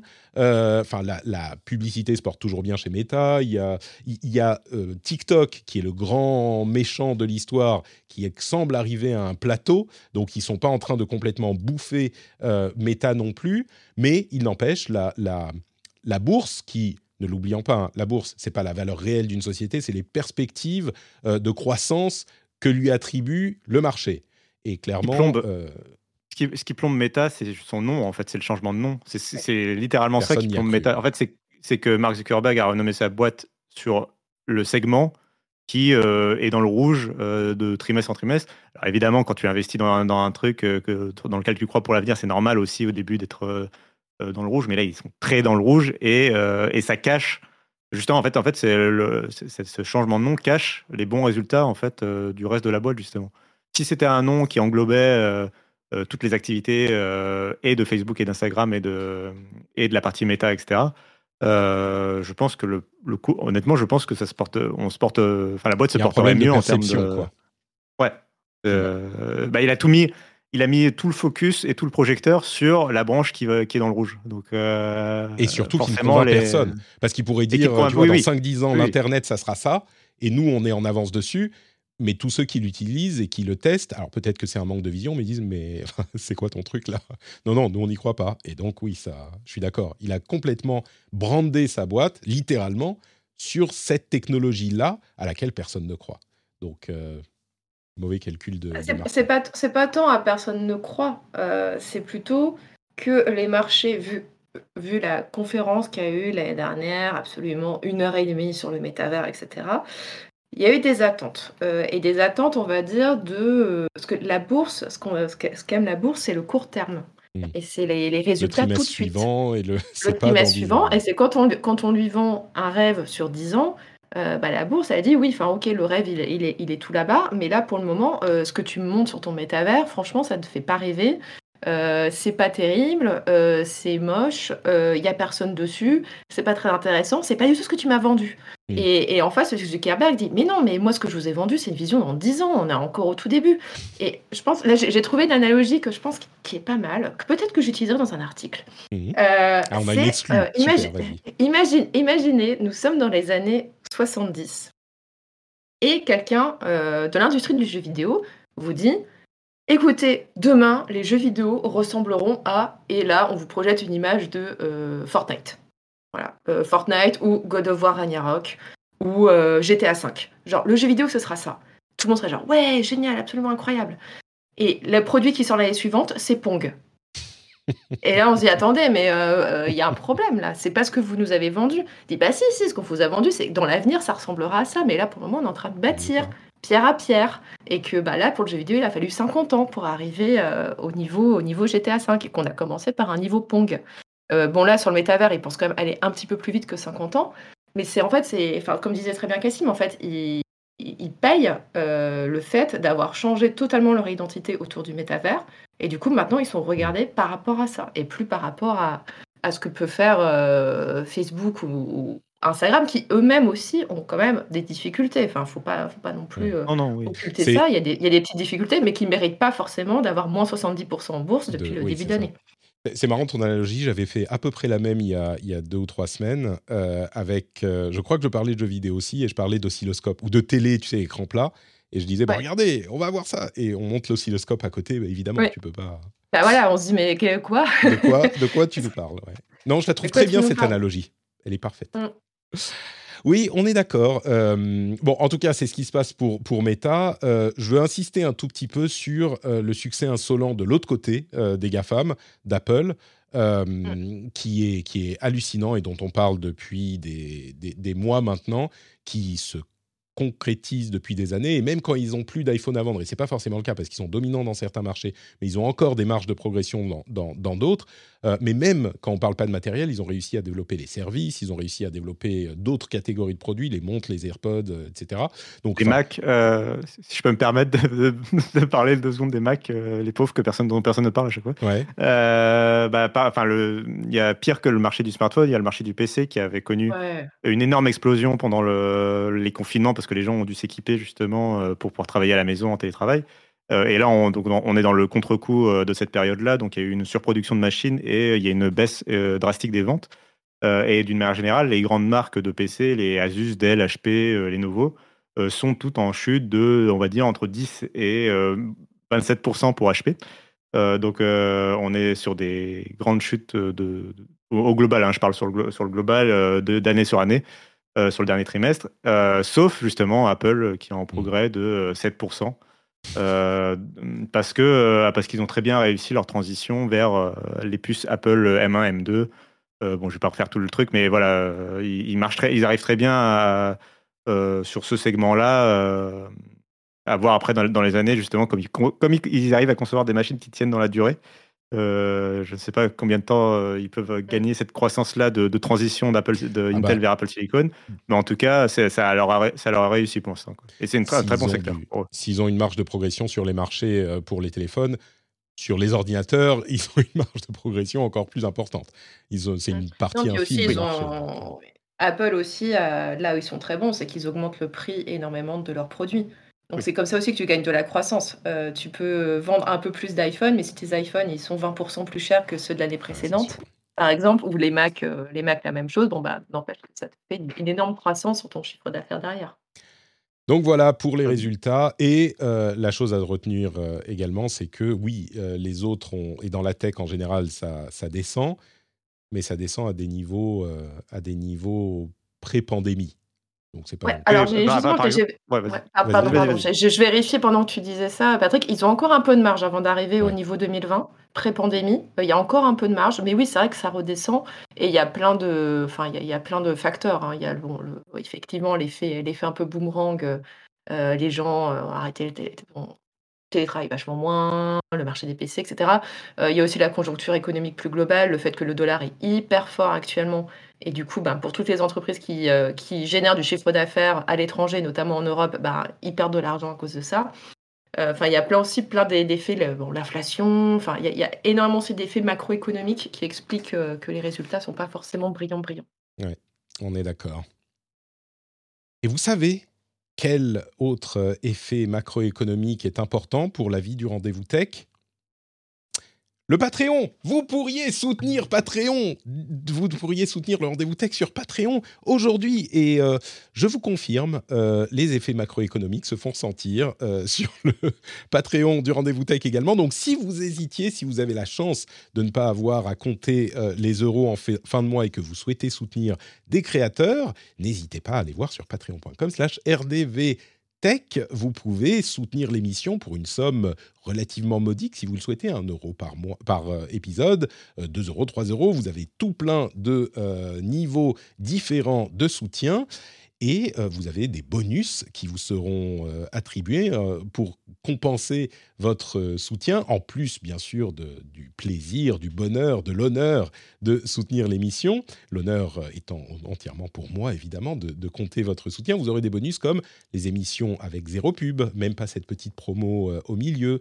Vous aurez des contenus supplémentaires. Vous aurez accès à une partie super privée, cachée du Discord. Discord d'ailleurs que je vous encourage à aller visiter. Si vous en avez marre de, l'Internet, comme je le disais dans un tweet tout à l'heure, si vous en avez marre de l'Internet, eh bien vous pourriez aller sur euh, le Discord de la communauté. On s'y amuse énormément et c'est plein de gens super sympathiques qui parlent de tout plein de sujets.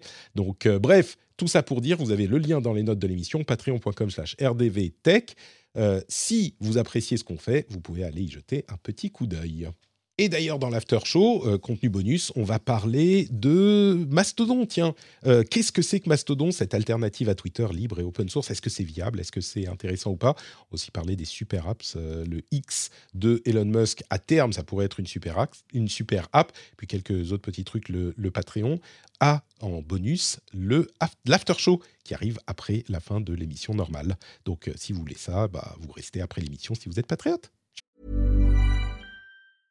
Ready to pop the question? The jewelers at BlueNile.com have got sparkle down to a science with beautiful lab-grown diamonds worthy of your most brilliant moments. Their lab-grown diamonds are independently graded and guaranteed identical to natural diamonds, and they're ready to ship to your door. Go to Bluenile.com and use promo code LISTEN to get $50 off your purchase of $500 or more. That's code LISTEN at Bluenile.com for $50 off. Bluenile.com code LISTEN. Ryan Reynolds here from Mint Mobile. With the price of just about everything going up during inflation, we thought we'd bring our prices down. So to help us, we brought in a reverse auctioneer, which is apparently a thing.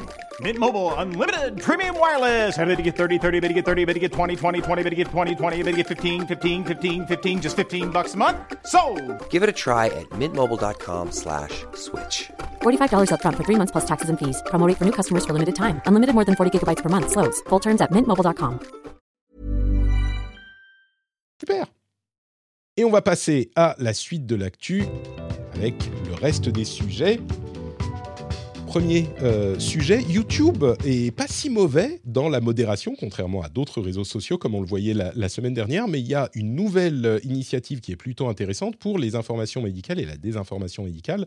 Ils ont euh, l'intention, ils sont en train de vérifier les praticiens et leur identité et leur, leur, comment dire, leur qualification pour mettre en avant leurs vidéos un petit peu plus que les autres et euh, mettre un label pour euh, confirmer que c'est une personne qui a des qualifications. C'est intéressant à mettre en parallèle d'un article euh, que, du New York Times sur ce qui se passe sur TikTok avec beaucoup de gens qui parlent de problèmes de santé mentale et psychologique sur TikTok auxquels s'identifient certains utilisateurs et certaines utilisatrices de TikTok qui deviennent convaincus euh, qu'elles ont ou qu'ils ont des problèmes de ce type-là spécifiquement, et qui ensuite, même quand ils ou elles vont consulter, euh, font plus confiance à la personne, à la personnalité, l'influenceuse ou l'influenceur sur TikTok qu'à leur praticien euh, euh, qualifiés et diplômés. Alors évidemment, c'est une partie des gens. C'est euh, aussi, il y a des gens qui apprennent des choses sur des conditions psychologiques qu'ils ne connaissaient pas et qui les affectent peut-être. Mais c'est suffisamment problématique pour que, c'est aux États-Unis hein, qu'on a constaté ça, il y ait des professionnels de santé qui commencent à s'en inquiéter. On avait déjà parlé de, certaines choses il y a quelques mois, quelques années. L'article sera dans les notes, dans le, la newsletter. Mais c'est intéressant de mettre les deux en parallèle. On a vraiment YouTube qui semble prendre des choses au sérieux et faire les choses très bien, et à côté TikTok où c'est encore un petit peu le Far West. Cassim, je suis sûr que tu préfères YouTube à TikTok pour tes informations vérifiées je, euh, je suis complètement un boomer qui n'est pas sur euh, TikTok. Je n'arrive pas, euh, j'arrive vraiment pas. j'ai essayé plusieurs fois et à chaque fois, je, non, les, les, les, vidéos. Ah non, mais j'ai aucun doute en plus, mais c'est juste les vidéos autoplay et tout. moi, ça me. Dans lesquelles je peux pas trop naviguer et tout, ça me. voilà. Bref, mais non, mais sinon, YouTube, très bien, très bien leur vérification. et je voulais juste euh, sans vouloir revenir sur Twitter, euh, c'est vrai que c'est un des points qu'on n'a pas mentionné qui m'effrayait dans la lettre qu'avait écrit Elon Musk sur Twitter où il parlait un peu de son programme, un peu de pour une fois l'acquisition faite. Euh, il mentionne un moment sur la publicité le fait de nous faire découvrir des traitements médicaux que l'on ne connaît pas et qui sont pourtant parfaits pour nous. dans, dans, une ère un peu après tout ce qu'on a connu sur le Covid et la d'information, c'est vrai que c'est ça, fait, ça sonne presque comme une menace, on va dire. C'est même pire, c'est une lettre qu'il envoyait, au, une lettre ouverte aux publicitaires qui faisaient de la publicité sur Twitter. Il disait Ah, mais je veux pas faire de Twitter un, enfer, vous inquiétez pas, il y aura quand même euh, de l'ordre. Et d'ailleurs, la publicité est tellement bien quand elle peut nous permettre de, euh, par exemple, découvrir des choses qu'on ne connaissait pas, comme des traitements médicaux, effectivement. Et là, tu dis Mais euh, de quoi parles-tu, Elon? Bon, toi, toi, Chloé, tu es sur TikTok, évidemment. Tu connais très bien la euh, non, non, j'ai TikTok uniquement pour des raisons professionnelles et je ne m'y rends que quand je dois vérifier des choses. Euh, mais par contre, je suis toujours très étonnée de la, de la rapidité avec laquelle l'algorithme se, enfin, s'adapte. Euh, sur parce TikTok, vu je m'en sers sur TikTok, en fait, parce que j'ai pas vraiment créé de compte. On peut utiliser un compte TikTok, on peut créer, on peut, pardon, on peut utiliser TikTok sans avoir fait de compte. Et, euh, et, comme je l'utilise assez peu, généralement, bah, ça finit par rebooter au bout d'un moment. Et il suffit que je regarde genre 2-3 vidéos et c'est bon. Quoi. il a compris, c'est mmh. c'est parti. Non, par contre, sur l'autodiagnostic, en fait, ça me faisait penser, ben, vous savez, quand, quand on regarde Doctissimo et qu'on est persuadé euh, qu'on a un cancer euh, parce que euh, voilà, il y a, y a, un truc qui va pas et qu'en fait, c'est juste, c'est juste qu'on a un rhume. Euh, bah là, c'est un peu la même chose, quoi. Mais c'est, mais c'est poussé, euh, voilà, au niveau, au niveau plus santé mentale. Mais c'est de, je suis dépressive parce que je suis adolescent, à, non, en fait, j'ai un trouble bipolaire. Enfin, c'est, on est à peu près sur les mêmes, les mêmes dimensions qu'on a pu voir. Et je pense que pour les médecins, ça va être aussi quelque chose de gênant, parce que je pense que tous les médecins ont vécu le, volet ou le côté où euh, des patients viennent en étant persuadés d'avoir déjà leur diagnostic, en disant non mais je sais très bien, euh, et c'est ça que j'ai, alors qu'en fait non, bah là je pense que ça va être à peu près la même chose aussi sur la santé mentale. Donc ça, ça va être euh, intéressant à observer. C'est ce que disait une personne sur le, sur le Twitch d'ailleurs. c'est vrai que l'autodiagnostic n'est pas neuf. la différence, c'est que là, on va le recevoir de personnes avec lesquelles on a une relation beaucoup plus personnelle sur TikTok, les influenceurs, etc. Et ce qui m'a vraiment frappé dans cet article, que encore une fois je vous invite, je vous invite à lire, il sera dans la, dans la newsletter, euh, c'est les professionnels qui disent euh, on est amené à discuter avec des, des adolescents qui font plus confiance à leur autodiagnostic sur TikTok qu'à nous, professionnels de santé. Et bien sûr, il y a des gens à qui ça arrive avec Doctissimo, mais c'est pas la même chose. Doctissimo, on fait une recherche sur la condition. Là, c'est un truc qui va vous être amené euh, devant le visage. Et si c'est une influence, un influenceur que vous connaissez, avec qui vous avez une certaine relation, je pense que ça peut avoir plus de, de, poids. Et, et le fait qu'on dise ah mais non le docteur il sait pas de quoi il parle, euh, je sais bien que j'ai ce trouble euh, du comportement, c'est un peu un peu évidemment il y a des choses où ça sera justifié, mais bon bref. Voilà pour euh, la. Moi, je veux souligner encore une fois le travail de YouTube, dont on disait euh, il y a un mois, enfin une semaine ou deux, qu'il faisait un bon travail justement sur la euh, modération des publicités, des fausses publicités. Et là, on se rend compte qu'ils font ce travail sur l'information médicale. On critique beaucoup YouTube comme on critique tous les réseaux sociaux et les GAFAM. J'ai l'impression qu'ils ils sont sortis les doigts quand même pour essayer au moins de faire des choses que d'autres euh, dans lesquelles les autres mettent moins d'énergie. Je note euh, qu'ils ne demandent pas un abonnement payant aux praticiens qui souhaitent se faire euh, labeller comme fiable. On, le note. comme ça, sans plus de commentaires. Euh, la copie privée, là on va aller un petit peu plus vite, la copie privée euh, a été un petit peu épinglée par le rapport au gouvernement, euh, pardon, le rapport au Parlement qui vient d'être publié hier.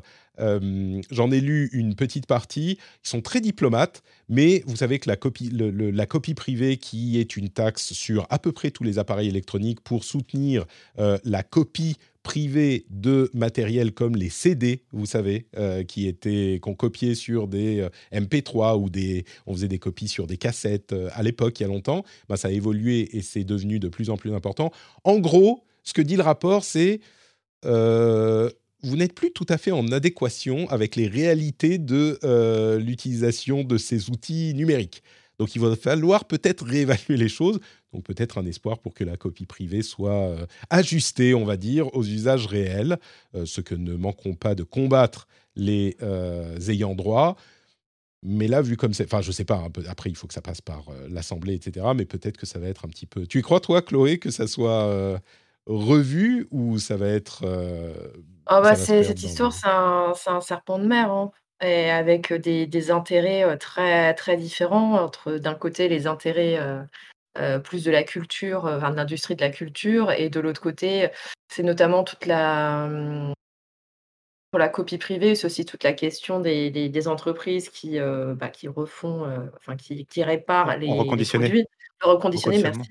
Le reconditionnement, et voilà, c'est la question, c'est est-ce que tu, taxes deux fois le même produit? Enfin, y a, Je pense qu'on n'est pas encore sorti des ronces sur ce, sur ce sujet-là, mais qui est vraiment passionnant, hein, parce que bon, y a, y a et les deux parties ont des arguments qui, euh, qui sont intéressants. Donc, euh, mais compliqué. Donc il faudra que quelqu'un tranche.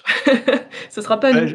J'allais signer, j'allais reparler du même, du même exemple de cette, copie, de cette question de la copie privée sur les produits reconditionnés, euh, pour justement dire que, a priori, à gouvernement, enfin, on n'a pas changé vraiment de, on dire entre les deux mandats, de, mandat de Macron. A priori, on n'a pas trop changé de, direction du gouvernement. Et, euh, et justement, pour l'instant, l'arbitrage s'est toujours fait plutôt vers le monde de la culture, euh, à maintenir la copie privée et justement à l'appliquer sur, euh, les produits reconditionnés. Donc, malheureusement, enfin, j'ai pas l'impression, pour l'instant, je vois mmh. pas de. Après, peut-être que justement, le, poids supplémentaire mis sur l'environnement va peut-être faire changer les choses, mais pour l'instant. Disons que le rapport est vraiment, est vraiment un peu à charge, quoi. Et c'est un rapport qui a été commandé par le gouvernement j'imagine que si tu ne fais rien suite à un rapport comme ça, on peut quand même le pointer du à moins que personne n'ait envie de, le pointer du oh, doigt. Tu mais sais, les rapports qui finissent dans des, dans des tiroirs. on, parle d'un gouvernement qui s'est fait condamner plusieurs fois pour inaction et pour, euh, enfin c'est voilà, par des institutions aussi euh, tout à fait officielles et bref. Donc. Euh... Ouais, oh, je pense que c'est pas tout à fait la même chose, mais ok. Bah, disons que le rapport finira peut-être dans un tiroir, c'est possible. L'Union européenne euh, va sans doute lancer une inquisition plus concrète dans le rachat de euh, Microsoft d'Activision Blizzard. On en parle de temps en temps, surtout dans le, dans le rendez-vous jeu, mais c'est une énorme acquisition. On parlait de 44 milliards de dollars pour euh, Twitter. Là, c'est 76 milliards. Euh, c'est ça? Je dis pas de bêtises 67 76 67 bah, ça En fait, le truc, c'est que c'est en train de changer selon, par rapport entre l'annonce qui était faite en janvier et maintenant. On n'est plus vraiment dans les mêmes rapports de dollars et d'inflation. Donc, mais, donc c'est beaucoup d'argent. C'est beaucoup d'argent. Et c'est intéressant parce que euh, l'Union européenne qui, qui, se plaint justement de. ou qui se plaint, dont on dit qu'elle n'a pas assez de pouvoir sur les GAFAM, euh, pourrait peut-être avoir une, euh, une motivation à. À, dire comment les choses devraient se passer dans cette acquisition. Si vous voulez en savoir un petit peu plus, on va en parler dans le rendez-vous jeu, évidemment.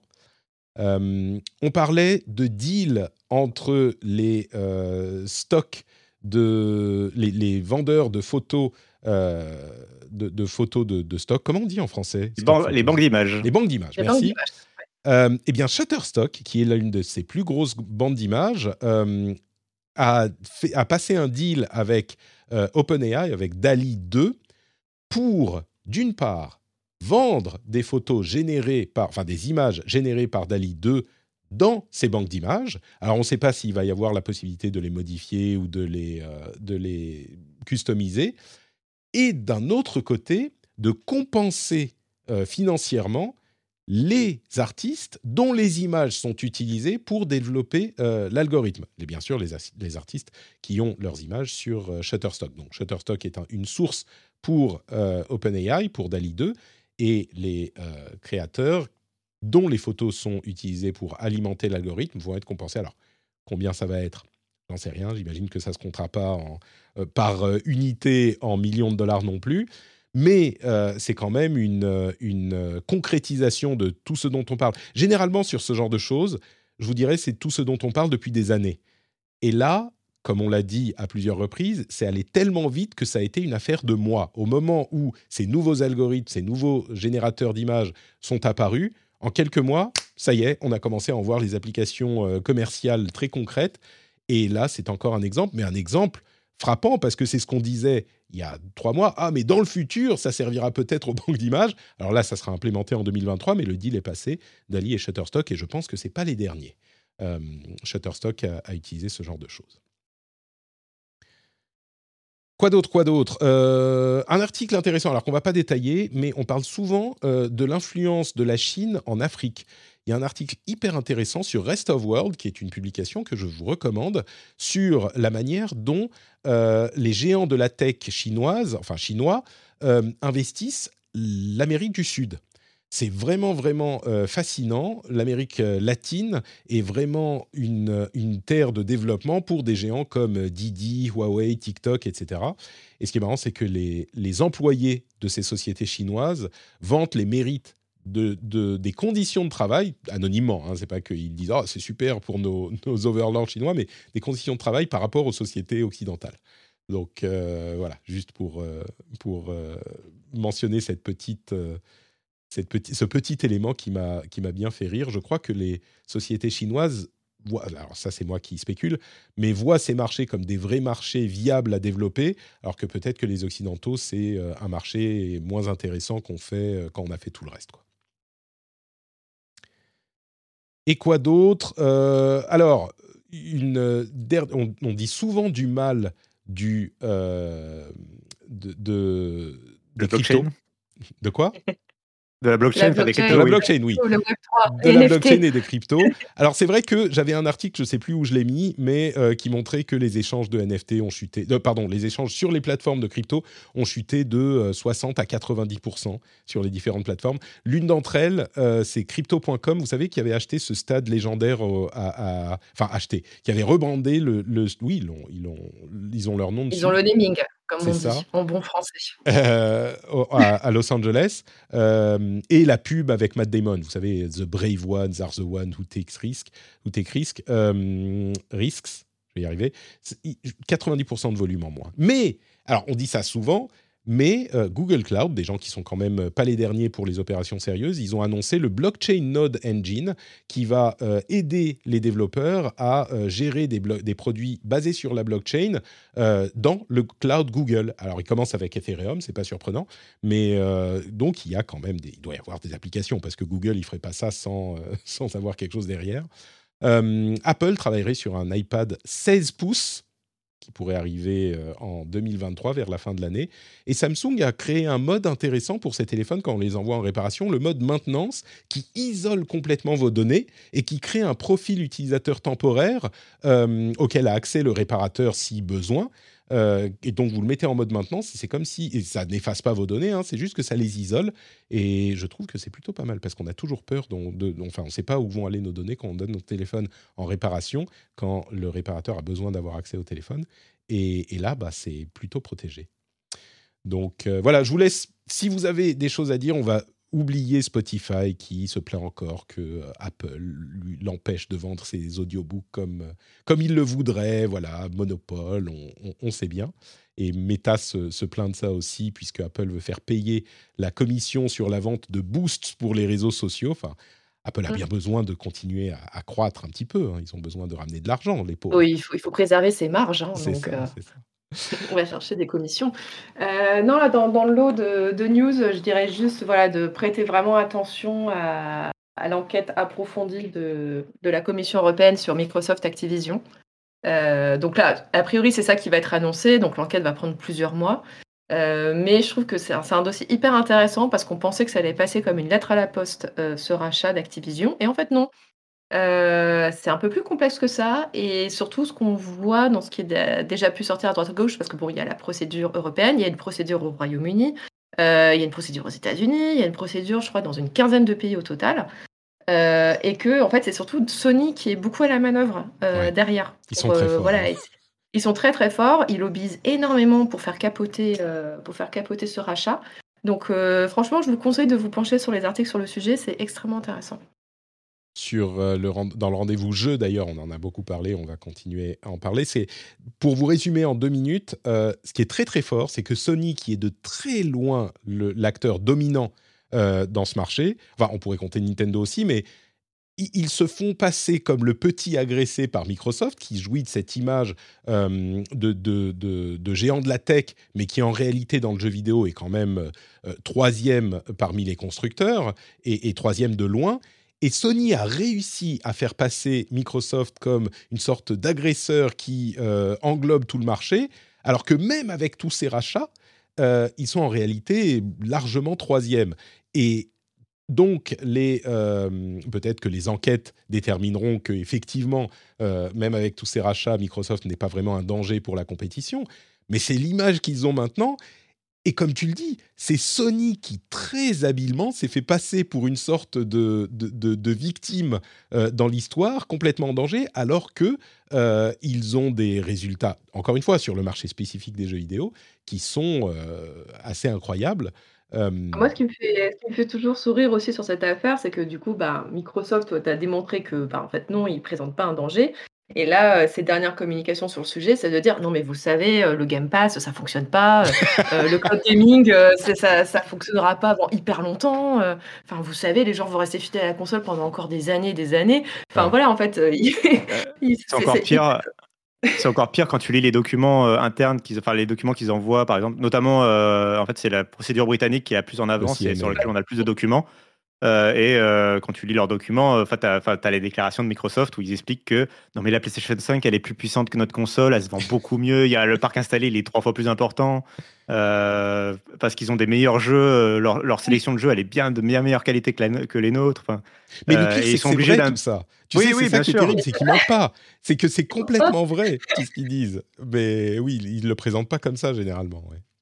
Oui, bah, du coup, c'est marrant, c'est une communication inversée par rapport à ce que nous, on a l'habitude d'entendre dans les médias, où forcément, les entreprises se mettent en valeur en disant mais non, mais tout va bien. Et là, dans cette procédure, ils sont obligés de dire «Euh, non, en fait, non, non, ça va pas bien du tout. mais euh, alors, pour revenir juste sur un, élément plus sérieux sur ce dossier, euh, sur il y a beaucoup en fait il y a, effectivement il y a beaucoup de procédures qui sont lancées un peu partout dans le monde dans plein de pays et en fait, c'est octobre et novembre va vraiment être un, point de jonction parce qu'il y a beaucoup de deadlines en fait en octobre-novembre là euh, sur les procédures qui ont été lancées. Euh, après, pour rappel, euh, ils, se, sont laissés officiellement jusqu'à juin 2023, à la fin de leur année fiscale, pour, clôturer leur achat. Donc, c'est pas, enfin, je pense quand même qu'ils avaient un peu, je pense pas qu'ils avaient anticipé à ce point-là d'avoir autant de, de blocages en route, mais je pense pas non plus que ce soit ultra surprenant même pour eux ce soit le cas. Et puis ça ne veut pas dire que le rachat va forcément être bloqué. C'est ça. Ah, ce qu'on appelle, c'est mettre en place des remèdes. Exactement, ouais. Euh, mm. des, garanties. Euh, enfin, ils vont devoir faire des garanties officielles euh, sur certains ils points, ont commencé, comme ils sont en train de le faire. Oui, oui. Ils, ont commencé à en parler beaucoup plus clairement, des choses qu'ils insinuaient vaguement et en se laissant des portes de sortie. L'un des points d'achoppement importants, c'est un jeu dont vous avez certainement entendu parler, même si vous n'êtes pas fan de jeux vidéo, c'est Call of Duty, qui est le jeu le plus vendu avec FIFA au monde chaque année. Si je peux me permettre. Oui. Il y a eu un communiqué de presse pendant l'enregistrement de l'émission. Donc, euh, si tu veux donner un exemple, il y a Modern Warfare 2 qui vient d'annoncer qu'ils avaient fait 800 milliards, 800 euh, millions de dollars, de, 800 millions de dollars de self-through en trois, en trois jours, ce qui en fait la plus grande ouverture euh, pour Call of Duty de l'histoire de Call of Duty. Donc 800 millions de dollars en trois jours. Et donc, Call of Duty fait partie des jeux Activision Blizzard que rachèterait Microsoft. Et le problème, c'est que c'est un jeu tellement important dans l'industrie que Sony dit Ah, mais vous vous rendez compte, si euh, Microsoft décide de ne plus éditer Call of Duty sur notre plateforme, tout à coup c'est le Titanic, on ne peut plus survivre, comment peut-on faire sans Call of Duty? Rendez-vous compte, un jeu tellement important. Ce qui, bon, ils font sonner les violons euh, là aussi. Et de l'autre côté, Microsoft a commencé à dire, par la voix de Phil Spencer, euh, le président de Xbox, a commencé à dire non, non, mais Call of Duty sera pour toujours sur euh, PlayStation, tant qu'il y aura une PlayStation. Oui, ça fait presque. Oui, tant qu'il y aura ça fait un peu menace. Hein. Ouais. un peu menace. On continuera à proposer Call of Duty sur PlayStation tant qu'il y a une PlayStation. non, mais ce qu'il veut dire, c'est que tant que PlayStation. oui, oui, je sais. Oui, oui, et, et, effectivement, je pense que c'est vers ce genre de choses qu'on va arriver. C'est des, des, quand on dit des remèdes, c'est le terme technique qu'on utilise, c'est-à-dire des garanties que telle et telle chose ne se produira pas ou telle, telle et telle chose continuera. Et je, moi, je continue à penser, sans être un spécialiste de, de la loi, que le rachat va se faire avec ces conditions et que du coup ça passera. On est bien parti pour. Hein.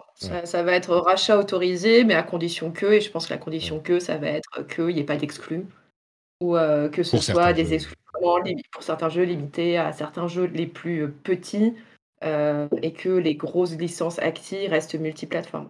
Et puis il y aura des. Ça comme ça.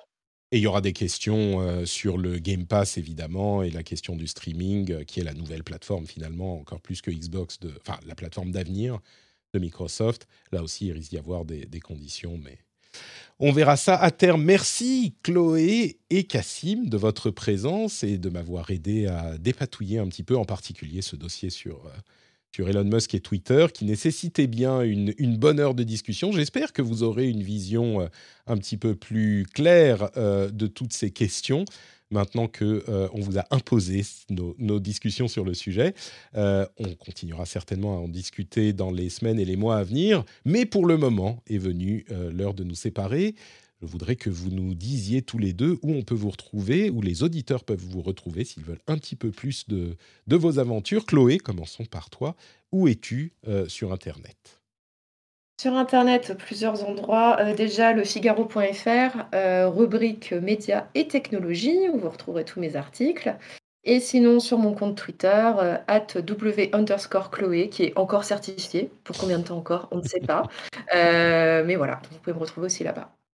Et un autre exemple de l'importance de Twitter, c'est que tout le monde, quand vous leur demandez euh, dans, la sphère publique où on les retrouve sur Internet, les gens donnent leur compte Twitter. Plus rarement leur compte Instagram, euh, assez rarement leur compte Facebook, mais généralement c'est le compte Twitter. Donc voilà encore un autre exemple.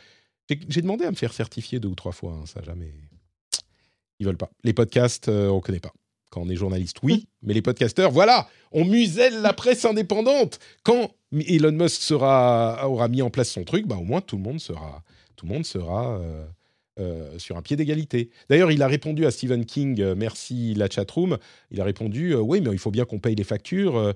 Est-ce que tu voudrais, qu'est-ce que tu penserais de, de 8 dollars plutôt? On parlait du bouton ah, random ah, alors, j'ai dit 20 dollars. Non, mais attends, tu te plains? Ok, 8 dollars. Ça te va 8 dollars, c'est bon? Il y aura peut-être des différents niveaux de, de paiement, quoi. Euh, quoi d'autre Quoi d'autre? Euh, bah, Cassim Cassim, eh ben, eh ben, alors, on peut m'en trouver sur frandroid.com où j'écris mes articles. Avec, on a aussi une chaîne Twitch et une chaîne YouTube. Et on peut me retrouver sur LinkedIn, at Cassim Kitfi, sur LinkedIn, linkedin.com, voilà. LinkedIn.com, Cassim Ketfi. C'est ton alternative à Twitter. C'était juste pour euh, pour pas donner le compte Twitter. Non, non, mais c'est notre Cassim sur Twitter, évidemment. Et voilà. Et je suis certifié. Et tu es certifié aussi, mais je suis le seul au monde à ne pas être certifié. que que Kilon arrive et nous change un petit peu tout ça, bon sang. C'est beaucoup plus simple quand tu es en rédaction de te faire certifier. parce que c'est une, euh, en fait, c'est une procédure collective. Oui. Euh, Scandaleuse. Scandaleuse, voilà. On muselle les, petits au profit des, puissants, des ayants. Euh, pour ma part, vous pouvez tout retrouver. Bon, moi, moi j'ai pas besoin de Twitter, c'est notepatrick.com où vous trouverez des liens vers mon compte Twitter et la communauté sur Discord. Venez sur Discord, franchement, on s'amuse bien.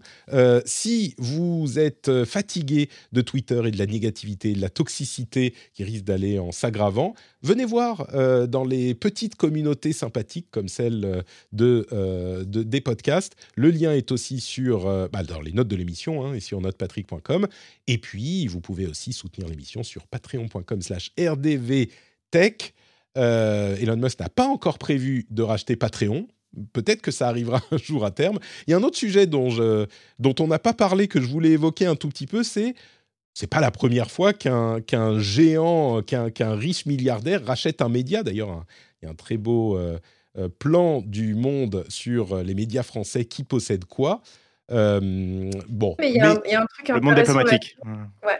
Dans, le diplôme, parce ce qui est intéressant, c'est que les, oui, les, milliardaires qui ont, des, qui ont des médias, il y en a plein, mais sauf qu'ils les détiennent pas directement. C'est pas eux en personne qui les détiennent, généralement. Généralement, c'est leur entreprise, c'est leur groupe qui. Et, et j'irais même, oui. j'irais même plus loin.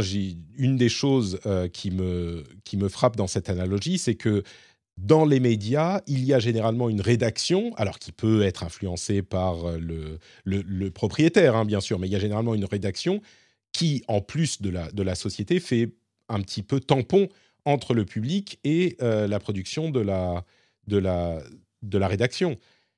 Là, sur Twitter, par le biais de l'algorithme, le euh, possesseur du média va influencer ce qu'on y voit directement, plus que directement. Enfin, il va décider ce qu'on y voit.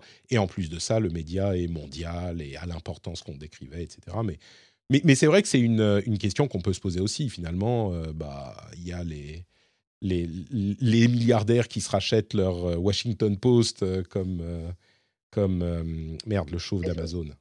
Jeff Bezos. Jeff Bezos. Euh, voilà, c'est pas la première fois, quoi. Mais c'est là non plus euh, pas tout à fait la même chose. Bon, bah décidément, euh, on n'a pas fini de parler de tout ça. On vous remercie en tout cas de nous avoir écoutés et on se donne rendez-vous pour la suite de ces formidables aventures dans une semaine sur le rendez-vous tech. Si vous voulez euh, un petit peu plus de discussion vidéoludique, vous pouvez aller sur le rendez-vous jeu. C'est tous les jeudis en live sur euh, Twitch. Euh, et c'est un petit peu plus tranquille quand même. La prochaine fois, Chloé, on se, on se fait un rendez-vous jeu plutôt qu'un rendez-vous tech. La prochaine fois que tu viens, ça sera moins stressant. Et si, sans vouloir te faire de la pub pour t'aider à faire de la pub pour tes trucs, euh, un, élément qu'on n'a pas du tout mentionné dans nos discussions, c'est euh, Discord comme alternative, parce qu'il y, a eu la question, il y a eu la question qui s'est posée un peu des alternatives à Twitter, euh, sans vouloir dire que c'est alternative évidemment. tout le monde parle de Mastodon, mais dans les alternatives aux grands réseaux sociaux, il y a Discord dont on parle souvent assez peu finalement, alors que ça permet de se créer des sphères justement où on a le propre, son propre contrôle sur la modération. Et je dis pas ça parce que je suis modérateur sur, sur, le Discord de, de notre Patrick. Exactement. Mais non, mais voilà, c'était pour, pour faire de la pub aussi pour le, enfin même euh, du coup pour le Discord euh, où on parle du, des sujets tech et jeux vidéo aussi justement euh, et pas que. Non mais plein de sujets. T'as as, complètement raison. Le Discord est devenu une vraie alternative de communauté aux grands réseaux sociaux globaux et des, des, c'est une alternative qui est beaucoup plus bah de, de, taille beaucoup plus restreinte quoi.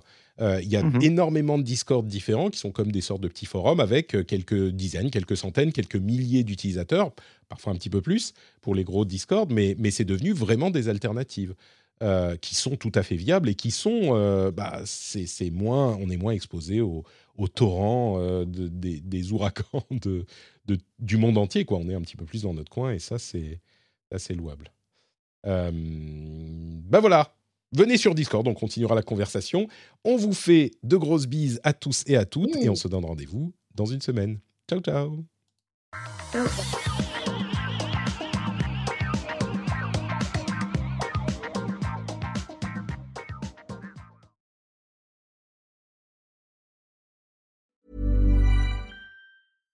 When you drive a vehicle so reliable it's backed by a 10-year, 100,000-mile limited warranty, you stop thinking about what you can't do and start doing what you never thought possible. Visit your local Kia dealer today to see what you're capable of in a vehicle that inspires confidence around every corner. Kia, movement that inspires. Call 800 333 4KIA for details. Always drive safely. Limited inventory available. Warranties include 10 year 100,000 mile powertrain and 5 year 60,000 mile basic. Warranties are limited. See retailer for details.